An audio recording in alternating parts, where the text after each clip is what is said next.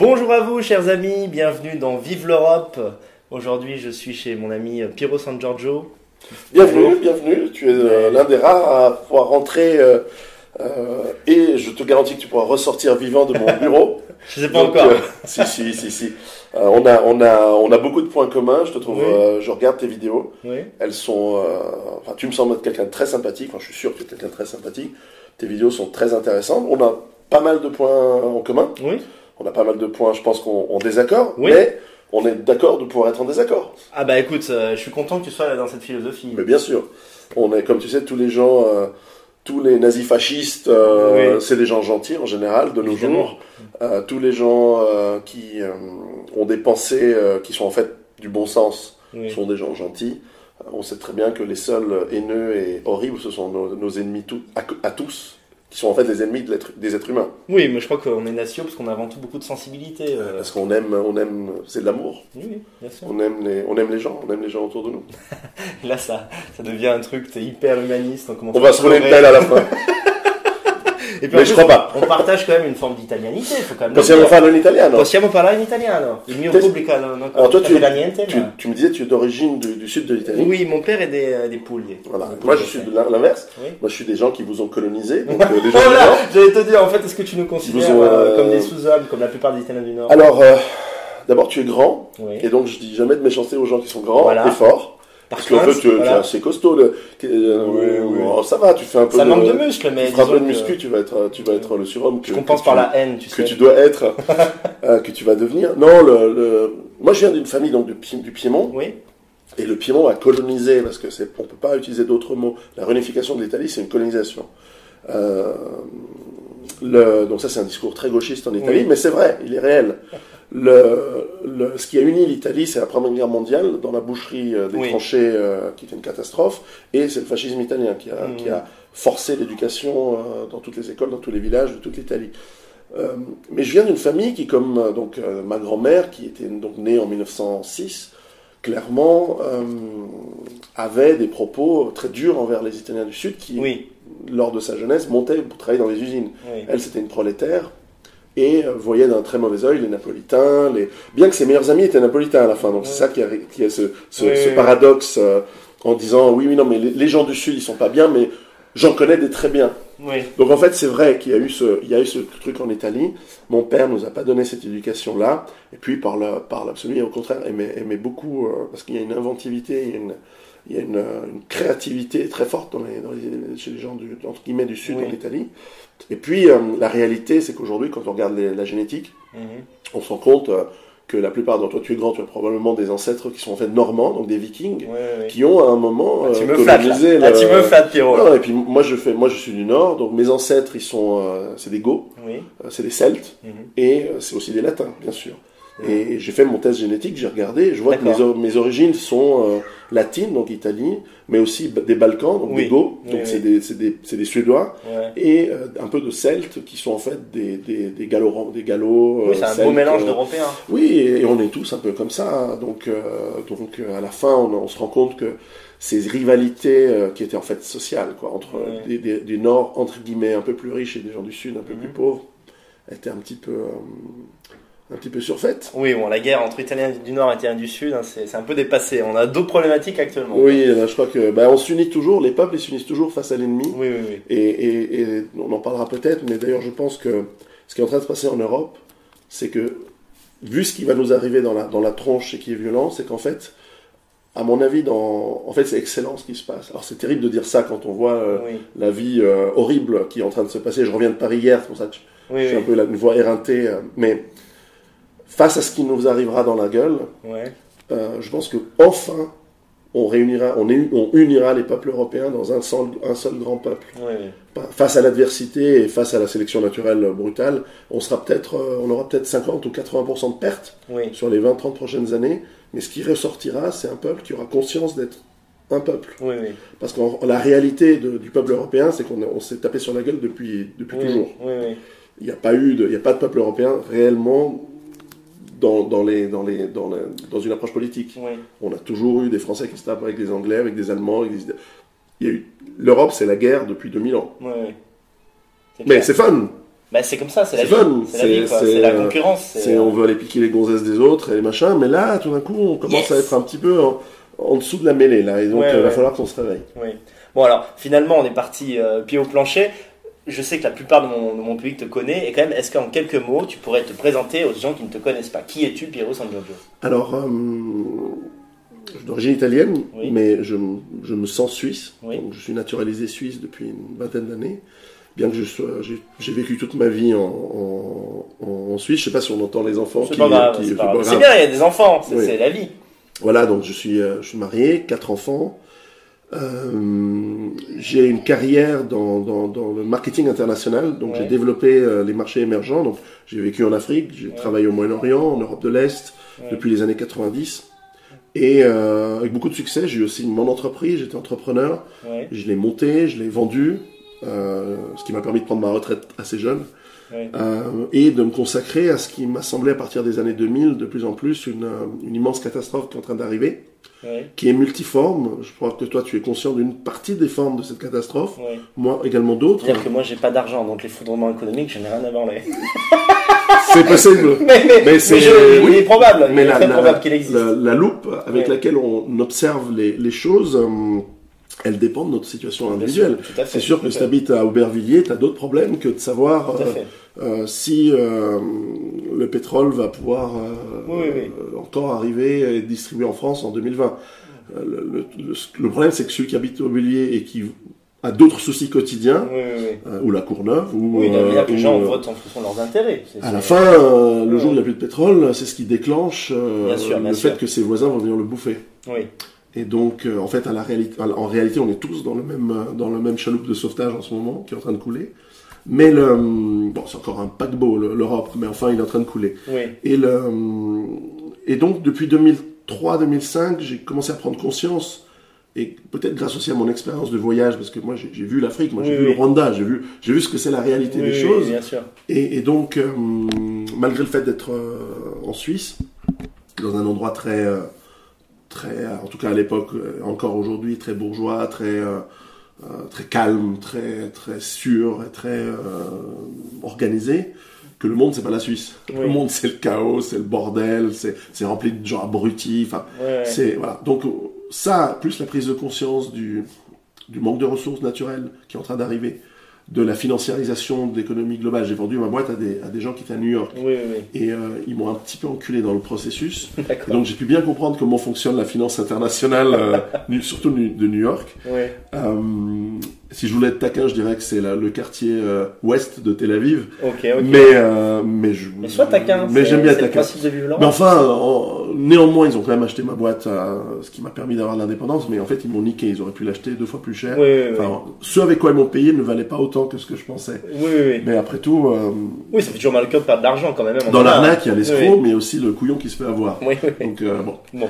Euh, T'es pas assez armé J'étais pas l'époque, assez, j'étais trop couillon encore. Ouais. Mais, mais voilà. Après, le, le, la, la- cette prise de conscience m'a, donné envie de. Je travaillais toujours. Ensuite, j'ai retravaillé dans des entreprises pour développer des marchés internationaux. Mais en parallèle, je commençais à me préparer, Oui. à me dire, on est en train d'aller dans, dans un, vers un immense bordel. Mhm. Et cet immense bordel, il aura des conséquences qui sont extrêmement brutales, extrêmement violentes, Oui. tant économiques que humaines, enfin que sociales. Oui. Je veux dire, quand on commence à te- t'enfoncer une machette dans le crâne, euh, Ça fait bobo. ça fait mal. Oui. Donc, euh, Donc, c'est, ce- excuse-moi, c'est, c'est ce que tu appelles le survivalisme en gros. euh, oui, c'est-à-dire, pour, pour- la définition pour moi du survivalisme, Oui. c'est pas ce que parfois les médias te montrent, euh, un type aux États-Unis qui est dans sa cabane avec son fusil, ou, Oui. ou par exemple, le, que sais-je, le type enfermé dans un bunker, ça n'existe pas. Oui. Alors, il y a peut-être quelques cas aux États-Unis, puisqu'on les a montrés à la télévision. Mais la réalité du surréalisme, c'est simplement des gens. Pour moi, la définition, c'est, deux points, j'ouvre les guillemets, être un adulte responsable. Oui. Et donc, un adulte responsable prévoit l'avenir, ou Oui, essaye de prévoir l'avenir, et s'y prépare. Tout à fait. ouais. Euh, si demain, vous voyez, euh, je sais pas, l'invasion de, de euh, militaire de, de, de, de- je sais pas, de, le Sri Lanka, Oui. qui voudrait envahir l'Europe, Oui. bon, bah, vous y préparez. Bon, Oui. en l'occurrence, ils vont Ce pas envahir l'Europe. leur part, non Ce serait un peu gonflé, en plus on leur a rien fait. Et euh, non, mais ils sont très genre, le co- sous-continent indien, c'est un continent que j'aime beaucoup. Vrai sont- gens très indiens. La plupart sont des Indo-Européens d'ailleurs. Oui, oui, oui. Et euh, c'est des Européens bronzés, mais c'est des Européens. Euh, bref. Et le, le euh, bref, donc il y a, il y a cette préparation, hein, j'ai commencé à la mettre en place à partir de 2005. Mhm. Et puis autour de bah, fin 2010, début 2011, un auteur que j'apprécie beaucoup, Michel Drac, Oui. euh, finalement je l'ai cont- je, je- je l'ai contacté, j'ai osé contacter quelqu'un un peu connu que, que je trouvais très qui est très intelligent, que j'admire beaucoup. Et je lui dis alors j'ai fi- fini, j'ai fini de lire tes livres Mhm. et entre les lignes, il me semble avoir compris que voilà ce que tu et voilà ce qui va arriver. Oui. Et euh, je voudrais te faire savoir qu'à mon avis, je, je suis arrivé à la même conclusion et voilà comment on devrait se préparer. Oui. Et lui me répond en disant, tu as compris. Oui. Et effectivement, moi aussi, j'essaie de me préparer comme ça. Et, euh, et il dit, ben, et moi je, lui dis, ben, peut-être qu'on devrait se rencontrer une fois. Alors je suis allé à Paris, euh, je l'ai rencontré, on a dit papoter, et puis il me dit, mais au fond, ce que tu as l'air- de faire est beaucoup plus avancé que ce que je fais moi. Oui, oui, Ok. Donc je lui dis très bien, alors je lui dis viens, viens me voir en Suisse.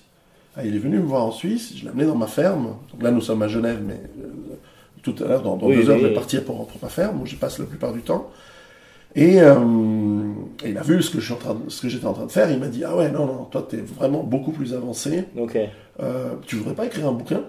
D'accord, donc c'est lui qui échappe pas Oui. ça, j'ignorais. Et je lui dis oui, il me dit oui mais en fait moi je suis actionnaire, j'ai une petite maison d'édition dans laquelle je suis actionnaire, Mhm. c'est tout, tout minuscule, c'est celle qui publiait ses propres livres à lui. Mhm.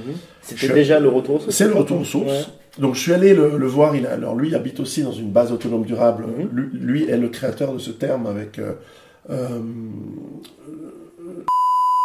euh, Lucien Cerise, pardon. Oui, oui. Et Tu vois que je sais plus, on coupera. On biperai, je biperai, je biperai son vrai nom. Euh, et euh, ça on peut le biper aussi parce que. Mais j'aime bien ça, j'avoue, c'est un type vachement intelligent. Enfin bref.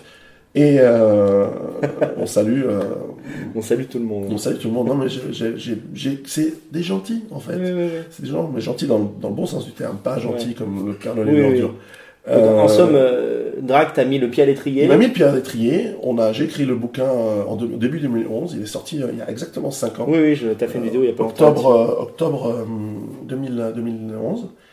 Et euh, un peu parce que j'ai eu la chance de passer chez Emmanuel Ratier sur Audio Courtoisie, Oui. euh, bon, il y a eu un concours de circonstances, et peut-être c'était dans l'air du temps, Mhm. ce livre a cartonné. Il a, D'accord. aujourd'hui, on en est à 100 000 exemplaires. Enfin, c'est un Oh. truc de dingue. Oh là là, Euh, traduit bravo. en italien, en russe, en, en roumain. Tiens, d'ailleurs, je sais que tu as des Ah. attaches en Roumanie. La, la version roumaine est sortie cette semaine. Super. Donc, tu as un des tout premiers exemplaires, Ah, nickel. euh, avec une Je vais la forcer à lire ça. couverture étrange, mais en roumain. Donc, euh, Oui, la couverture est très bizarre. En oui, c'est. Bon, ils ont tenté quelque chose. oui, c'est. Tu bon. sais, en Roumanie, sur la couverture du, du bouquin Soumission de Welbeck, Oui. ils sont pas chier, ils ont mis un croissant islamique. Ah bah, C'est genre, euh, je sais plus comment ça se dit. Soponere, je crois que ça se dit. parce en- que oui, ils, ils s'y connaissent hein, en soumission, Oui, enfin, oui, en invasion et Il se souvient encore, encore Ah des, bah, des Ottomans. hein. Ils ont, euh, putain, ils ont, Ils ont pris ils cher. en ont pris dans le cul. hein. donc, euh, Écoute, donc voilà, donc grand ouais. succès. Oui, oui. Et euh, il se trouve que j'ai plus envie de bosser dans des, pour des multinationales parce que le problème quand tu, moi ma spécialité c'est de développer des nouveaux marchés. Oui, Je suis très très bon. ouais, J'ai j'ai vendu des millions et des millions et des millions de dollars ouais. euh, dans des marchés aussi divers que l'Afrique du Sud, on en parlait tout à l'heure, je sais pas, Israël, l'Arabie Saoudite, et avoir un mec qui est capable d'aller et à la fois en Israël et, et, et vendre plein de trucs aux Israéliens, et aller en Arabie Saoudite et vendre plein de trucs, et à Dubaï, et à Moscou, et en Pologne, et en Roumanie, je connais très bien la Roumanie, etc. Bah, c'est pas, c'est, c'est pas évident. C'est un peu ton point commun avec Delavier, c'est ce que j'apprécie chez toi. Dans le milieu, on va dire dissident, entendu au sens large, c'est rare les gens qui se sont fait tout seuls et qui ont produit Ouais. leur propre richesse. Ouais. C'est- méritoire. Et euh, mais au bout d'un moment, il y avait un, voilà le problème, c'est qu'il y a un côté euh, de, de tu vois de, de, de dis- dissonance cognitive, c'est que d'un côté je développe le monde, Ouais. puis d'un autre côté je pense qu'il va s'effondrer. Oui, Et, euh, et, finalement je me suis dit bon j'ai assez d'argent pour vivre euh, oui, pas très pas pas de manière très faste, oui. Mais au moins de vivre sans avoir besoin de, de continuer à bosser. Donc euh, va faire cool. oui, oui. Donc je me suis Mais fait euh, voilà je me suis fait euh, voilà. Et donc le livre a eu- est traduit en italien. Mhm. Euh, il est très apprécié par nos amis de Casa Pound, qui font un travail vraiment étonnant. D'ailleurs, je les, ai, je les ai interviewés pour mon deuxième livre, que j'ai coécrit avec un, survivaliste franco-américain, Vol West, Mhm. qui s'appelle Rue, Rue Barbare, qui parle de la survie dans la ville. Euh, puis j'ai écrit un livre sur les femmes, et récemment, donc les, femmes qui sont en, en grand danger, euh, elles ne se rendent pas compte que le féminisme les a amenées dans un monde où elles sont en immense danger, parce que plus personne les, les protège. Oui, oui. Ça aussi, c'est un thème, euh, je pense, qui était assez cher. Et puis, le, la fin, euh, récemment, je viens de sortir un quatrième livre que j'ai coécrit avec un spécialiste du GIGN, qui est le, le patron de, qui était le patron de la cellule euh, de protection euh, nucléaire, radiologique, biologique, chimique. Donc le livre s'appelle NRBC. Et euh, qui cartonne, là aussi, il cartonne comme le premier. On a vendu Ouais. 4000 exemplaires en, en un mois et demi. Oula. Donc c'est Oui. un truc de dingue, il est en train de cartonner. Et euh, bon, le livre est excellent, c'est normal. Mais, Ouais. mais il cartonne, donc c'est-à-dire qu'il y a un intérêt. Et, euh, et j'ai la chance, lorsque je fais des conférences, de toucher des gens de tous les milieux, de Ouais. tous les, de tous les, de toute classe sociale, Ouais. même très diverses en France, Mm. d'origine très diverses. Euh, j'ai passé, un- j'ai fait, j'ai été en- encouragé, je suis passé à même faire des conférences avec Alain Soral. Mhm. Euh, ce qui d'un côté aujourd'hui me- bloque les médias complètement, mais je m'en fous parce que les médias À c'est des collaborateurs. 100 000 sans les médias, Oui, bah, ce sont de... des collaborateurs, c'est nos ennemis, euh, enfin c'est les ennemis du peuple, de la population.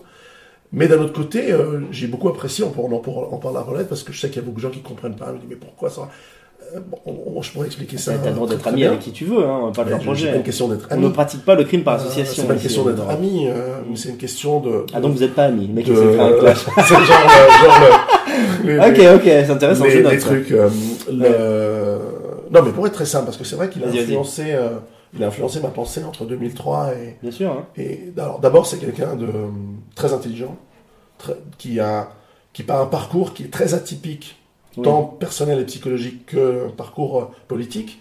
Il a compris et il a su expliquer avec ses mots à lui, mais qui sont très percutants, euh, une facette de la réalité du monde Mhm. dans lequel on vit, et particulièrement en France.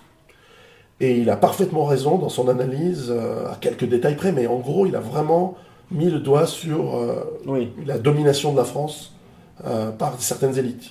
Oui, tout à fait. Donc ça, il a parfaitement raison.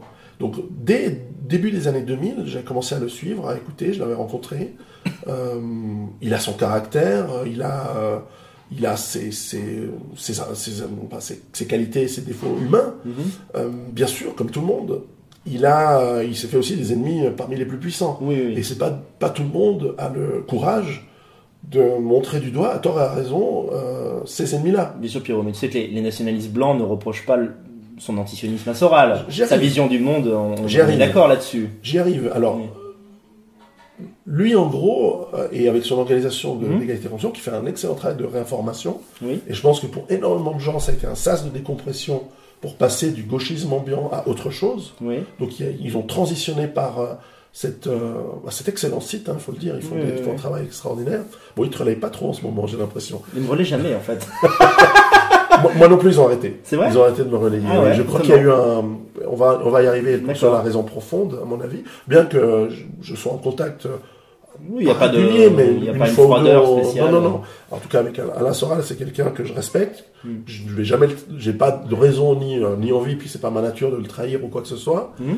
Euh, je pense qu'on lui a fait la, on lui a fait le, enfin, on lui a fait le reproche de m'avoir euh, mis en avant à un certain moment, alors que je ne suis pas anti-israélien. Non, non, bien sûr. Et tu même fait une vidéo là-bas. J'étais en sûr. Israël, une vidéo qui a été, dont encore aujourd'hui je reçois des insultes de la part de, des chances pour la France. Euh, mais je, je pense qu'il a eu un rôle, et Égalité a, a eu un rôle qui était, à mon avis, Oui. et peut-être que je, je me trompe dans Ouais, mon avis, mais cet avis c'est que il était, il fallait tenter le coup, et c'était moralement euh, important de dire, on va essayer une réconciliation, Oui, oui, oui. et on va essayer un rapprochement. Je suis d'accord avec toi là-dessus. Il, il a tendu la main à un moment donné. On pourra pas avoir- avoir- lui faire le reproche de ne pas avoir essayé. Il a essayé, et je pense que lui se rend compte aujourd'hui Oui. Moi, je me suis rendu compte également il y a quelques temps, et le fait de l'avoir dit dans des conférences où ils m'ont invité, euh, peut-être à créer Ça a joué, un- ouais. une certaine froideur, euh, c'est que moi, de toute façon, mon boulot, c'est pas de faire plaisir aux gens. Mon boulot, c'est de Mm. dire ce que je crois être la vérité et de ce qui va arriver. Si la vérité, c'est que, par exemple, il y a parmi les populations euh, immigrées en Europe Oui. quelques cas, et même un pourcentage important, de gens qui travaillent Oui. et qui ont envie de travailler. Euh, des gens qui sont de haut niveau intellectuel. Mhm. C'est un- déjà un plus petit pourcentage. Oui. Des gens qui euh, sont sincèrement dans l'envie, parce qu'ils se rendent bien compte qu'ici c'est vachement mieux que des pays de merde dont ils viennent, qui ont sincèrement envie de bosser, de, de s'intégrer, de, de prendre nos us et coutumes Oui. et de, faire en sorte que ça marche, euh, il faut les aider. Oui. Mais c'est pas la majorité. Pas la majorité. Et les flux migratoires qui sont dément aujourd'hui. Parce qu'avant, on parlait de 100 000 euh, Oui, personnes oui. par année. Là, on parle de, sur l'ensemble de l'Europe de 5 millions par année. Tout à fait. ouais. Peut-être 10 l'année prochaine. Oui. L'année dernière, c'était 3 ou 4. Oui, oui. Donc là, on sent que les- la, la- la digue est cassée. Et là, euh, autant il y a 20 ans, et je pourrais te donner quelques exemples par rapport à la Suisse, autant il y a 20 ans, ou même il y a 30 ans, euh, l'Algérien qui... enfin, moi, je prends l'exemple de la Suisse. L'Algérien qui est arrivé en Suisse il y a 20-30 ans, c'était un ingénieur, Oui. QI de 120, oui. c'était un médecin euh, QI de 110. Il y a un vrai, une vraie valeur ajoutée à l'époque. Euh, en plus, tu peux pas vivre en, vivre en Suisse, tu n'as pas de travail, parce Oui, qu'il y a un état social euh, qui n'est pas ouvert aux étrangers. Oui. En tout cas, il y a 30 ans, euh, quand ma famille est arrivée en Suisse, bon, c'est pas, nous, on n'était pas arrivés en tant que travailleurs ouvriers, on était, mon père travaillait dans une multinationale, ils l'ont fait venir, euh, bien qu'on soit de famille pauvre, Oui. bah, lui a eu la chance de, de travailler dans des grandes entreprises euh, d'informatique, donc très porteuses. Donc quand il est arrivé ici, on l'a fait venir. Oui. Et, et ça a été un des grands patrons de grandes entreprises basées, à- basées en Suisse. Bon, forcément, quand tu es entouré Oui. et, et puis, et puis ils, en, ils étaient 5, les Algériens de, Oui, en oui, Suisse. c'est pas. Ils n'étaient pas 5 millions. Non, mais la donne a complètement changé. de même, de même que le, le- moi, quand j'étais gamin, les Arabes qui étaient dans ma classe à l'école, Mhm. c'était les enfants de, de roi du pétrole. Oui, oui, bien sûr. Donc, euh, dans, de leur ethnie, c'était déjà le top du top. Oui, oui. Et en plus, ils étaient très riches. Donc, pour moi, un Arabe, quand j'étais gamin, c'était un mec très riche. Oui, oui. Un peu, parfois un peu, un peu hargneux, un peu teigneux. Comprends ce que tu veux Mais euh, en général, très riche. Donc, c'était pas quelqu'un qui venait, euh, Oui. euh, toi, donner argent, s'il vous plaît. Non, c'était au contraire, le mec qui venait et puis il achetait des bonbons pour toute la classe. Oui, oui. Euh, il claquait 100 euros de bonbons euh, toutes les semaines pour, pour, pour se faire des copains. Et il était tout seul dans la classe. Bien sûr, ouais. Donc euh, il n'y a pas de problème. Oui, donc il n'y avait pas un danger, en fait. Non, mais la Suisse, ça a été un paradis. Mm. Et, et donc, quand l'immigration, elle est basée de gens qui ont 120 QI, 130 QI, qui sont dans la courbe de, de Gauss, bah, une- une- une- une- un extrême du, du pays, ce sont des gens qui quittent l'Égypte, l'Algérie, parce qu'ils ont ils fuient la guerre, parce qu'ils ont les moyens, ils ont planqué de l'argent en Suisse déjà avant. Euh, Ouais. Nous, on a plein d'Iraniens. Hier soir, j'étais dîné chez des amis dont l'épouse de, de cette amie est iranienne, qui est une copine, qui est des gens super sympas. Bah, ils ont quitté euh, l'Iran du Shah d'Iran. Les mecs, c'est des chirurgiens. Son frère, il est, il est pilote de, de- il a été pilote de chasse avant. Ensuite, il est venu ici. Alors, ils sont cassés le cul pour re- repartir à zéro Ouais. euh, pour certains. Pour d'autres, ils avaient déjà le compte en banque en Suisse.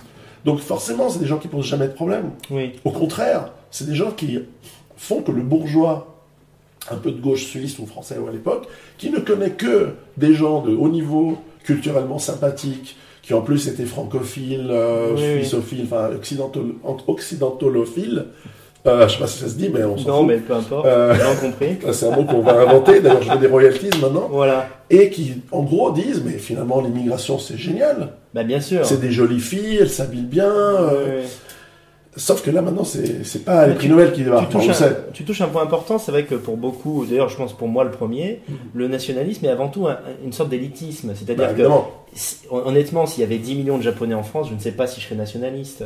Je trouverais ça incongru, mais euh, cela n'affecterait pas mon quotidien autant que- qu'avec les 25 millions de musulmans, d'afro-musulmans qu'on a. Ça, c'est ça, je pense, le point nodal, quoi. C'est probable. Ouais. Et, et c'est clair que la masse, euh, d'une part, t'amène à une moyenne anthropologique de, des personnes qui arrivent, Oui, qui va plus vers la moyenne du pays de départ. Oui. Ce n'est plus des élites, oui. ce ne sont plus des exceptions. Là, tu as le, le- le- le paysan de l'Atlas, tu as le, le- le- le gardien de chèvre de- de- de- de- du désert syrien, tu as l'habitant des bidonvilles de Dakar, ça c'est plus euh, le oui, oui. C'est pas. Alors, le mec de gauche te dirait oui, mais c'est parce qu'ils n'ont pas eu l'éducation. La science commence aujourd'hui, qui commence à. Enfin, qui est une vieille science que l'on retrouve et que l'on prouve par la génétique, commence à te dire non, non, c'est, c'est pas une question d'éducation. Oui, On oui. est comme on est Oui, et on a une réalité anthropologique qui prend des, des centaines de générations pour éventuellement changer parce qu'on est adapté à un environnement, à un climat. Et, d'ailleurs, la question n'est pas euh, question de supériorité, puisque la supériorité, elle est dans les faits. C'est-à-dire qu'aujourd'hui, tu prends un Africain de l'Ouest qui est un, qui s'entraîne, qui est un bon coureur, euh, il ne laisse aucune chance aux 100 mètres Bien sûr, à un Européen, et évidemment. encore moins un Asiatique. Évidemment. ouais. Euh, si tu prends un joueur de ping-pong, Oui, oui. euh, bah, C'est a bien que tu aies pris cet exemple. Quand moi je t'ai passé Meta TV, j'avais parlé de l'odeur, mais la course, c'est plus poli, c'est plus non, mignon. c'est la réalité. Il y a un livre excellent de John Entine aux États-Unis qui s'appelle Tabou, Ouais. qui montre que euh, les différences génétiques euh, très particulières qui sont liées à un, à un environnement très particulier fait que, par exemple, dans la course de fond Ouais. et de semi-fond, 90% des, des médaillés des 30 dernières années Oui, viennent de, de un village, enfin d'une petite région autour d'un village en, en Éthiopie. Incroyable. Parce qu'ils ont des globules rouges Oui, qui oui. transportent plus le sang. En plus, ils ont une morphologie qui est adaptée à la course. Bon, Oui. ben, ils gagnent tout. C'est vrai que finalement, on a envie de dire, c'est même pas du jeu. C'est comme quand on est Non, enfant. mais, Euh, mais, c'est- ah, mais tu, ne saurais- tu ne crois pas si bien dire. Aux États-Unis, dans les universités, tu sais, les universités aux États-Unis ont des équipes de formation sportive très poussées. Euh, Aujourd'hui, t'es blanc aux États-Unis et tu dis je voudrais faire du 100 mètres parce que je suis talentueux, Ouais. ils te disent C'est pas la peine. on va pas te Il prendre. y aura une limite. euh, Non, non, t'es pas black. T'as aucune chance. Euh, le... Oui, de la même manière qu'on serais très surpris de voir un Michael Phelps noir.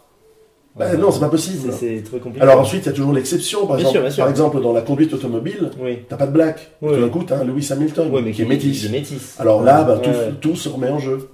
Et, euh, mais voilà, c'est des choses comme ça. À la NASA, t'as pas de black. Mhm. Euh, parce que euh, bah, t'as pas assez de... Alors il y en a des physiciens. Il y a des, des astrologues, euh, pas des astrologues, astronome. L'astrologue noir, il y en a plein. Mais il n'y a pas d'astro- il y a pas d'astro- d'astronomes, euh, il n'y en a pas beaucoup. Mais il y en a, ou des physiciens nucléaires black, il y en a, Mhm. mais pas suffisamment pour que tout d'un coup, t'en trouves... C'est pas la euh, majorité, c'est voilà.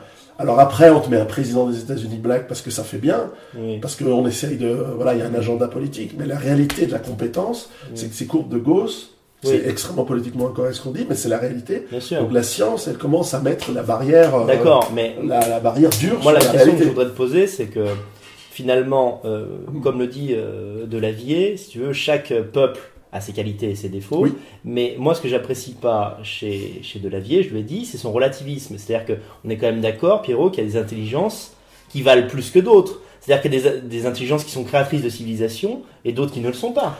Euh, alors, je vais aller dans, le sens à la fois du tien et de Delavier.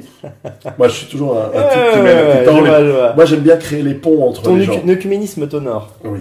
Non, mais le- le- la réalité, c'est que, comme il le dit très bien, et je pense que ceux qui ont- font l'effort d'écouter Delavier, Oui, qui, a- qui est quelqu'un qui est extrêmement intuitif, oui, oui, tout à mais qui étudie quand même pas mal euh, en, Oui, douce derrière, parce qu'on a beaucoup travaillé, on a beaucoup parlé de ça, parce que touché, ça touche à la survie. C'est que le relativisme, il est vrai partir du moment où on parle d'un environnement donné. Oui, C'est-à-dire que l'intelligence d'un Européen, elle s'est développée dans un environnement qui est celui des Européens. oui.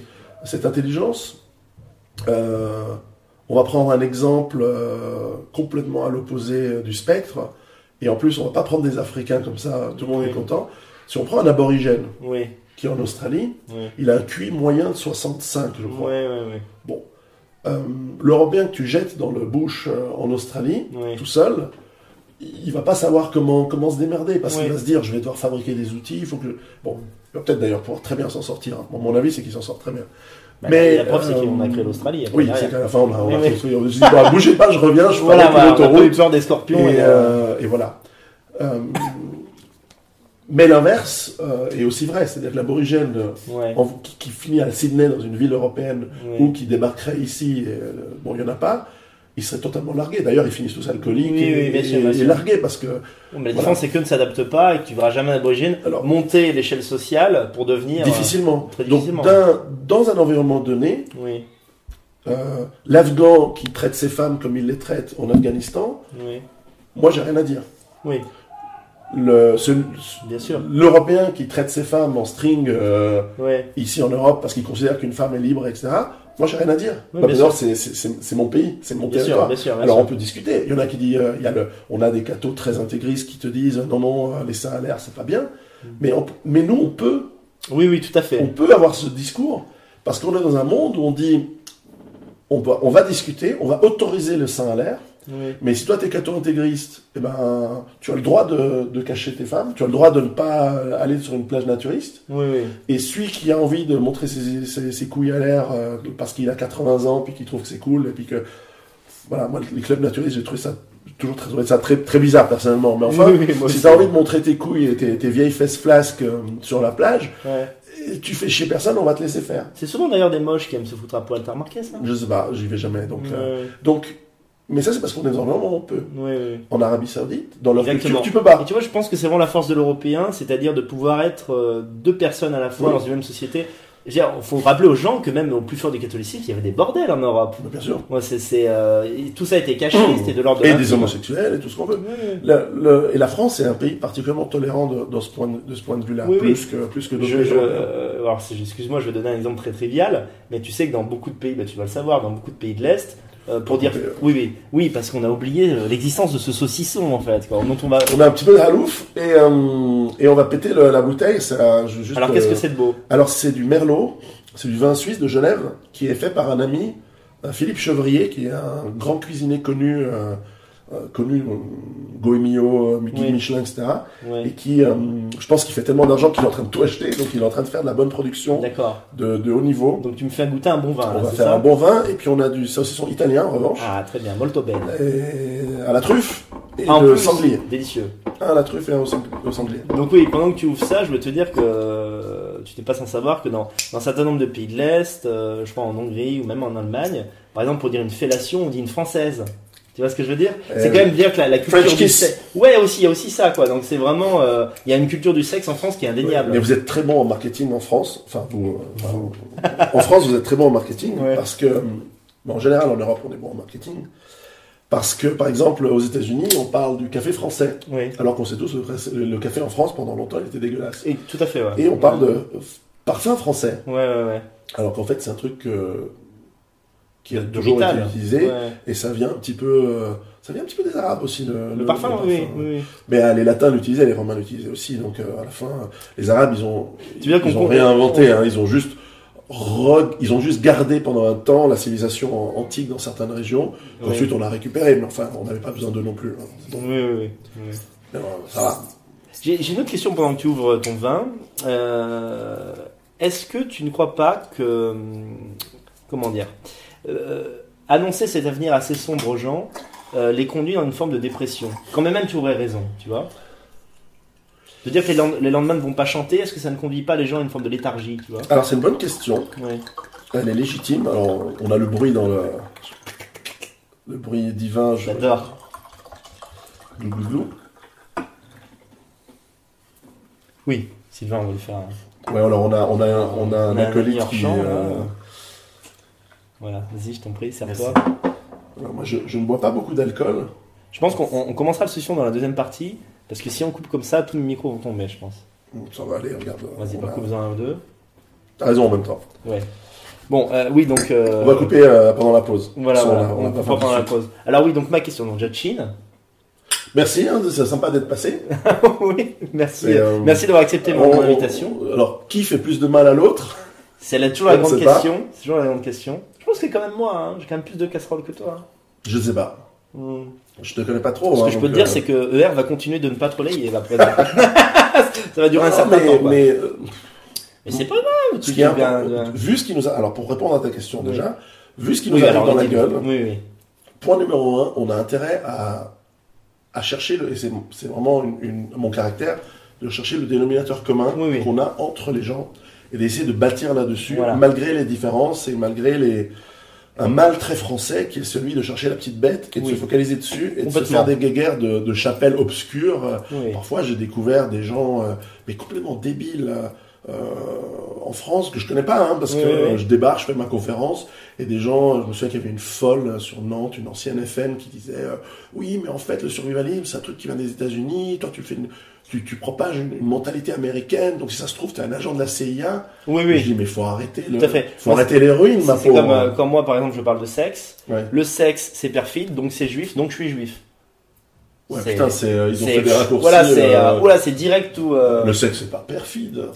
C'est vachement bien, c'est important. Bah, écoute, euh, Sinon, sans écoute, tu sexe, dois être juif pas aussi, quoi, ma parole. euh, sans sexe, il n'y a pas de gosse. Sans gosse, il n'y a plus Oui, d'Européens. oui, non, mais je veux dire, évidemment, euh, je suis pas pervers, mais la volupté a sa place quand même. euh, Bah, à fond. Et puis, euh, alors, on n'est pas obligé de partouzer euh, avec des SK, on n'est pas obligé de, on n'est pas obligé de, de, de finir en boîte à cul à Paris, euh, comme font tous les journalistes et les politiciens. Oui, Je oui, veux dire, oui. on est aussi capable d'avoir un cul euh, raisonnable, un peu décomplexé, parce qu'on est aussi, on est aussi les enfants d'une certaine époque. Oui, oui, bien sûr, On n'est pas. euh, Et puis, il faut bien se rendre compte d'une chose, c'est que dans l'histoire européenne, à part le 19e siècle, putain, on est des fous du cul en Europe. C'est Oui. pas que les Africains bien qui sûr. baisent tout ce qui bouge. Nous, on a toujours baisé tout ce qui bouge, aussi euh, euh, en, en Europe. Je veux dire, faut pas Oui. déconner, hein. D'ailleurs, quand les Européens vont en Afrique, je trouve que, c'est- je trouve que ça se fait pas. hein. Mais la, la prostitution, elle existe aussi parce qu'il y a des Européens qui vont dans tous les sens. Complètement. ouais. Donc faut pas, faut pas s'arrêter sur le sexe. Là, vous n'avez pas l'odeur. Mais euh, même moi qui suis enrhumé aujourd'hui, Oui, oui. euh, il y a une bonne odeur de truffe. euh. C'est, ça, ça semble délicieux. Ouais. Donc oui, pour terminer cette première partie, que, que dirais-tu euh, Il y a beaucoup de gens qui te reprochent ça, qui disent bon, c'est, bien, c'est bien sympa de nous annoncer le chaos, mais qu'est-ce qu'on fait? Et surtout, voilà, comment je suis censé vivre heureux si tu me dis que demain il n'y a pas d'avenir? D'abord, c'est pas vrai qu'il n'y a pas d'avenir. Oui, Alors, tous ceux qui ont lu mes livres, ils savent très bien que ce que j'essaie d'expliquer, c'est que non seulement on doit sauver notre cul, Mm. mais on va aussi, nos, nos fesses, quoi, mais, on- mais en plus, on doit sauver notre civilisation. Mm. Mais que de toute façon, il faut aussi s'attendre à ce que le monde de demain, ce sera autre chose. C'est-à-dire que Mhm. ceux qui me disent parfois, me disent, oui, mais Pierrot, tu vois, moi, ce que j'aimerais, c'est sauver la France. Je dis, mais quelle France? Mhm. La France de Jeanne d'Arc? Mm. Elle n'existe pas. La France de, de, la, de 1945, euh, avec l'accord euh, de, de, de- Il n'existe pas. mais même la France des années 60, c'est fini, c'est fini. Le mal est fait. Mm. Et c'est comme ça. Les choses changent. Il faut, il faut accepter le changement jusqu'à un certain point. En tout cas, accepter le concept que ce sera autre chose, mais que cette autre chose, ce ne seront que les survivants qui vont pouvoir le construire. Mhm. Par exemple, un truc qui me... Qui me... Hier, j'étais à Paris, ces deux derniers jours, qui est en train de devenir une ville poubelle. Extraordinaire, hein, ceux-ci sont pareils. hein. Et... euh, Et... euh, Quand même. faut- Ah oui, bien sûr. Le, le... Sinon, on va tout finir. Affamé. Bon, Paris est une ville qui devient horrible. Oui, Euh, alors, les gens tiraient déjà la gueule avant, mais là, en plus, tu sens que c'est en pré-guerre civile, les gens se regardent en chien de faïence. enfin, oui, oui. Tu sens qu'en France, c'est- c'est en train de partir en couille. C'est normal, c'était prévisible, c'est logique. Bon. Mais ce que je remarque, c'est que quand tu es dans le centre-ville, entre ceux qui ne font pas d'enfants, parce que physiquement, c'est pas possible, entre Mm. mecs du même sexe, euh, c'est quand même un peu compliqué. Un Euh, bébé caca, en fait. Ouais, et puis en plus, quand ils, quand ils adoptent euh, un Mm. gamin, c'est c'est un petit Africain, donc c'est Ouais, pas. Donc de toute façon, ils font pas des. Ouais, Euh, bon. Et entre les, les gens qui de toute façon font pas d'enfants, et ils seront pas là pour, pour construire le monde. Mhm. Donc leur idéologie elle va disparaître avec eux. Je suis bien d'accord, le, le gauchisme est voué à mourir. à, à deux générations, on a gagné. Mhm. Enfin, de fait. En tout cas, même si les blancs sont minoritaires sur leur sol, ils seront euh, davantage Oui, dans nos euh, idées. Mais le, être minoritaire dans un monde où il n'y aura plus de démocratie, Oui. ça ne compte pas. Oui, Parce que la démocratie, elle, elle n'existera plus. Et puis les juifs s'en sortent très bien en minorité depuis des, depuis des années. C'est un excellent exemple. Ils sont très habiles dans, dans, dans, dans la navigation dans un, dans, une, dans un terrain qui est plus ou moins hostile parfois. Pas aujourd'hui. Aujourd'hui, il est hyper favorable. oui. Mais, euh, mais Enfin, il euh, commence à être hostile pour eux, nord de l'ouest quand même. Hein Par la force des choses. ben, ça, c'est Ouais. ça, c'est la maladresse des habiles. Oui, c'est quand, quand tu fais venir, et la- la- tous les juifs que je connais le reconnaissent, Oui. de Goldnadel à des gens euh, inconnus euh, Oui. que je peux fréquenter, des amis, euh, qui, qui me disent euh, nos traîtres, Oui. C'est les Glucksmann, les BHL et, Hmm. les, et les classes politiques qui ont fait venir.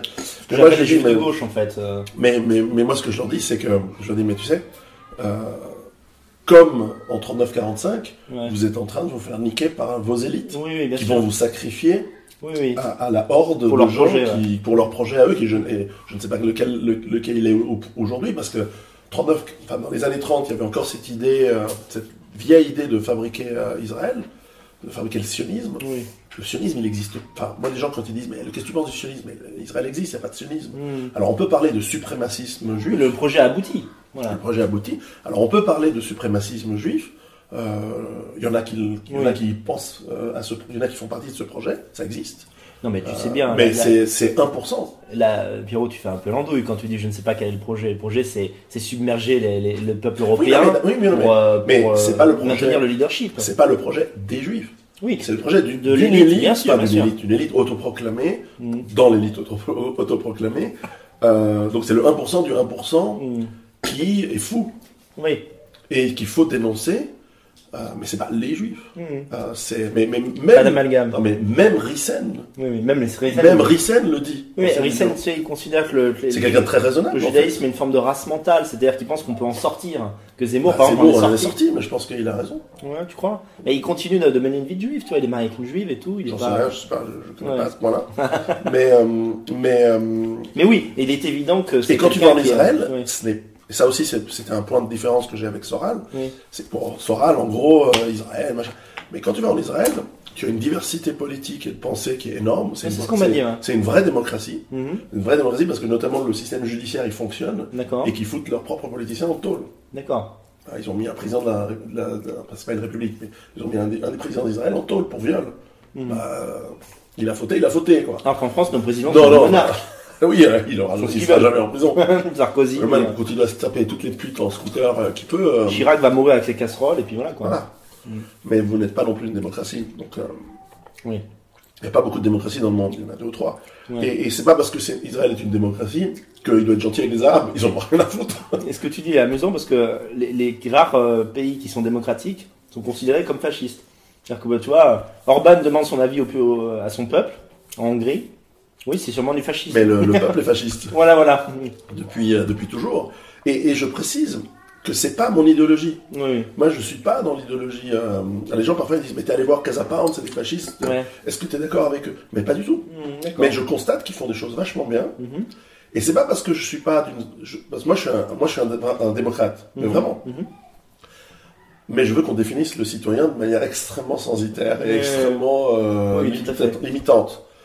En fait, je suis un spartiate, quoi, dans, Oui, dans oui, l'optique. C'est-à-dire, euh, Sparte est une armée euh, parce que ses citoyens sont tous soldats, mais en même temps, les citoyens, c'est 3% de la population, quoi. Oui, c'est ça. Donc moi, je suis élitiste aussi. Mais je suis très démocrate. En revanche, euh, c'est pas parce que je pense ça que j'ai raison. Oui. Et que moi, j'espère avoir l'humilité de penser que c'est pas parce que je pense une chose que j'ai forcément raison que je dois l'imposer aux autres. Je pense que ta qualité, tu es quelqu'un de très ouvert d'esprit. que Sur genre, les, les gens qui atteignent ton niveau de, de reconnaissance publique euh, ont tendance à avoir une idée très fermée sur le monde Non, non. et ne pas s'ouvrir aux autres. Le- mais c'est parce que j'ai beaucoup voyagé et que j'ai Oui. connu le monde entier. C'est pour ça que, par exemple, je n'ai aucune détestation, par exemple, Mhm. pour l'Afrique, les Africains et, Oui. et les- et les Arabes ou les musulmans. Oui. Alors là, récemment, bah, il y avait tout un... C'est minuscule euh, polémique dans des déacoudes parce que j'ai aussi... J'ai une approche, bah, comme toute chose, on peut pas dire l'islam c'est caca, c'est mauvais. Mm. Il y a On pourrait le dire. hein, Moi, je... Mais, mais on peut le On dire, peut dans le dire. sens où on a le droit de le dire, Oui. parce qu'on on peut encore le dire. Oui. Mais, mais la réalité historique, c'est que c'est complexe. oui, bien sûr. Il y a une réalité historique, il y a une réalité de manipulation, il y a une réalité de anthropologique des gens qui le pratiquent. Oui. Par exemple, je m'étais amusé à, à sortir une hypothèse. euh, imagine que les Européens deviennent musulmans. Mhm. Bah, peut-être qu'ils vont foutre dehors les Arabes. Non. Parce qu'une fois qu'ils ont plus le, Moi, je pense le- que- l'alibi antiraciste, Mhm. imagine, mais ça, n'arrivera pas. Mm. Moi, je pense que c'est impossible. Mais on arriverait même à sublimer l'islam, ce qui est une forme de miracle, je pense. Mais je crois que, par exemple, les Européens qui se convertiraient en masse à l'islam, Mhm. au bout de 10 ans, ils disent, bon, bah, les dehors. Mm. Parce que nous, on est des musulmans européens, dehors. Parce que Ouais. nous, on, on bosse, quoi. Vous, vous faites rien. Donc, cassez-vous et ce serait un massacre. Mhm. Moi, Parce que dans le monde, dans la terre d'islam, il n'y a que des massacres. j'ai rencontré des Bosniaques qui me disent euh, l'islam c'est très bien, mais on- les Arabes ça fait chier. non, mais voilà, c'est intéressant. C'est intéressant ce que tu dis. Ouais. Euh, donc, faut, faut, faut- donc, souvent, je dis aux musulmans, faites attention à ce que vous souhaitez parce que vous pourriez l'avoir. Ouais. Et faut faire gaffe à ce qu'on souhaite dans Ah la oui, vie. c'est une jolie phrase, ouais. Si, si vous voulez la guerre civile, n'est pas que si vous voulez. Faire gaffe. Mais de la même manière qu'on me pose la question, on dit pourquoi tu parles avec des Sheikh Ibrahim Hossein? Pourquoi tu as, Oui. pourquoi as fait un... Alors déjà parce que la Déjà, tu fais réalité ce que c'est tu que... veux. Il faut quand même le préciser. Bon, déjà. La nuit, c'est- mais, Mais- les gens oublient ça, qu'on fait quand même Ouais. ce qu'on veut, quoi. Oui. Et c'est pas un mec de 14 ans sur Internet qui va Oui, me oui. ma vie. Exactement. Mais ensuite, il y a une réalité, c'est que d'abord, autour de nous, Mhm. nous avons une popula- des populations non européennes partout. Mhm, mhm. Euh, il faut les comprendre. Oui, oui. Alors, si je veux être taquin, je dirais euh, il faut connaître son ennemi. Oui, oui, oui. Parce que euh, moi, je suis passionné d'histoire Oui. militaire et stratégique. Oui. Moi, je suis passionné de stratégie. Euh, les armées qui ne connaissent pas leurs ennemis, généralement, le perdent. hein. C'est Oui, c'est dans Sun Tzu, c'est dans Clausewitz, c'est dans plein de plein d'écrits militaires. Bon, déjà, on pourrait dire ça, mais surtout, c'est parce que la réalité, c'est que moi, je rencontre énormément de, de gens musulmans, arabes, africains, peu importe, qui sont intrinsèquement des bonnes personnes. Oui. Alors, encore une fois, je suis pas, j'habite pas à La Courneuve, j'habite pas à Aubervilliers, Oui. je rencontre pas des racailles. Oui. Je rencontre des gens qui bossent, qui réfléchissent, qui ont une, une vie intellectuelle. Ouais. Ils ont peut-être pas 100, tous 120 ou 140 de QI, mais même s'ils ont 100, c'est déjà vachement bien. Et, euh, ou même 80, mais qui, qui sont des gens intrinsèquement bien. Alors, en ayant travaillé en Afrique, t'imagines bien que j'ai fréquenté, j'ai rencontré des gens, tu vois, le chauffeur, le machin. Ouais. C'est des mecs qui ont 60, 70 de QI, mais c'est des gens bons. Oui, oui. C'est des gens qui veulent nourrir leurs enfants, Mhm. qui veulent, euh, qui sont pas dans le, dans le, voilà, ils sont des gens bien. Il y en a, il y en a plein. Mhm. Et donc déjà, je peux pas juste leur dire, euh, euh, de toute façon, vous allez être tous exterminés dans 20 ans, Bien sûr, bien sûr. ou dans 10 ans, ou dans 3 ans. Je vais leur dire, écoutez les mecs, la réalité c'est ça. Et tant un Kémy Seba pour les Africains, quelqu'un que je respecte beaucoup et qui est, qui est un type très intelligent en plus, Mhm. tant un Sheikh Imran Hossein avec qui j'ai fait deux trois conférences et j'ai passé un peu de temps à discuter avec lui d'islam, de choses, etc. Ce sont des gens qui disent africains pour Kémy Seba, musulmans d'Europe, en Europe, musulmans habitant en Europe, quittez ce continent, partez. Mhm. Parce que par exemple, beaucoup de musulmans disent vous êtes des dégénérés, euh, Mhm. vous êtes, euh, vous faites n'importe quoi en Europe, etc. Et ils ont en partie raison, Oui. Et donc il faut partir. Mhm. Mais c'est pas leur, c'est pas eux. Non, mais oui, ça, faire. va pas changer nos modes de vie Et, pour et- plaire et à leur... celui qui dit mais, mais moi je suis né ici, Mhm. ben, Soit tu t'adaptes, soit tu te casses, quoi. euh, Rien à foutre, parce qu'à la fin, et ça c'est quelque chose que tout le monde peut bien comprendre, et c'est pour ça qu'en fait je crois pas avoir une approche qui est pessimiste. Mhm. Alors oui, certes, on va, on va, beaucoup d'entre nous vont mourir, mais mais, mais c'est pas pessimiste en soi, parce que Mhm. ce qui compte c'est ceux qui restent. Si ceux qui restent c'est des bons, Oui, bah on a gagné. oui, oui. Mais on a gagné, un, pour l'espèce humaine qui s'améliore, parce que c'est la section naturelle, le sable de la vie, il a raison, il a parfaitement raison. Deux, intrinsèquement, les groupes ethniques, qu'on peut appeler races, mais ce sont des populations en termes génétiques, ben, si on élimine les mauvais, il reste que des bons. oui. Puis entre bons, on va pouvoir vachement mieux s'entendre, parce que moi, je suis pour la, la- la fraternité entre les peuples, réellement. Mmh. Bien sûr, C'est-à-dire, hein. euh, C'est pas un projet d'être en guerre perpétuelle, c'est évident. ben non, La l'Afrique aux Africains, l'Algérie aux Algériens, l'Europe aux Européens. Ouais. Et, et- et dans ce projet, ben, il y aura un petit peu d'Européens qui vont rester en, en Afrique, de, un petit peu d'Africains qui vont rester en Europe. Mais l'immense majorité, dans ce bordel, va être euh, balayée Mhm, mhm. ou va devoir partir. Et quand Kémy Sema dit aux Africains d'Europe, votre avenir, c'est de revenir en Afrique, dans la terre de vos ancêtres, et de participer à son développement, Mhm.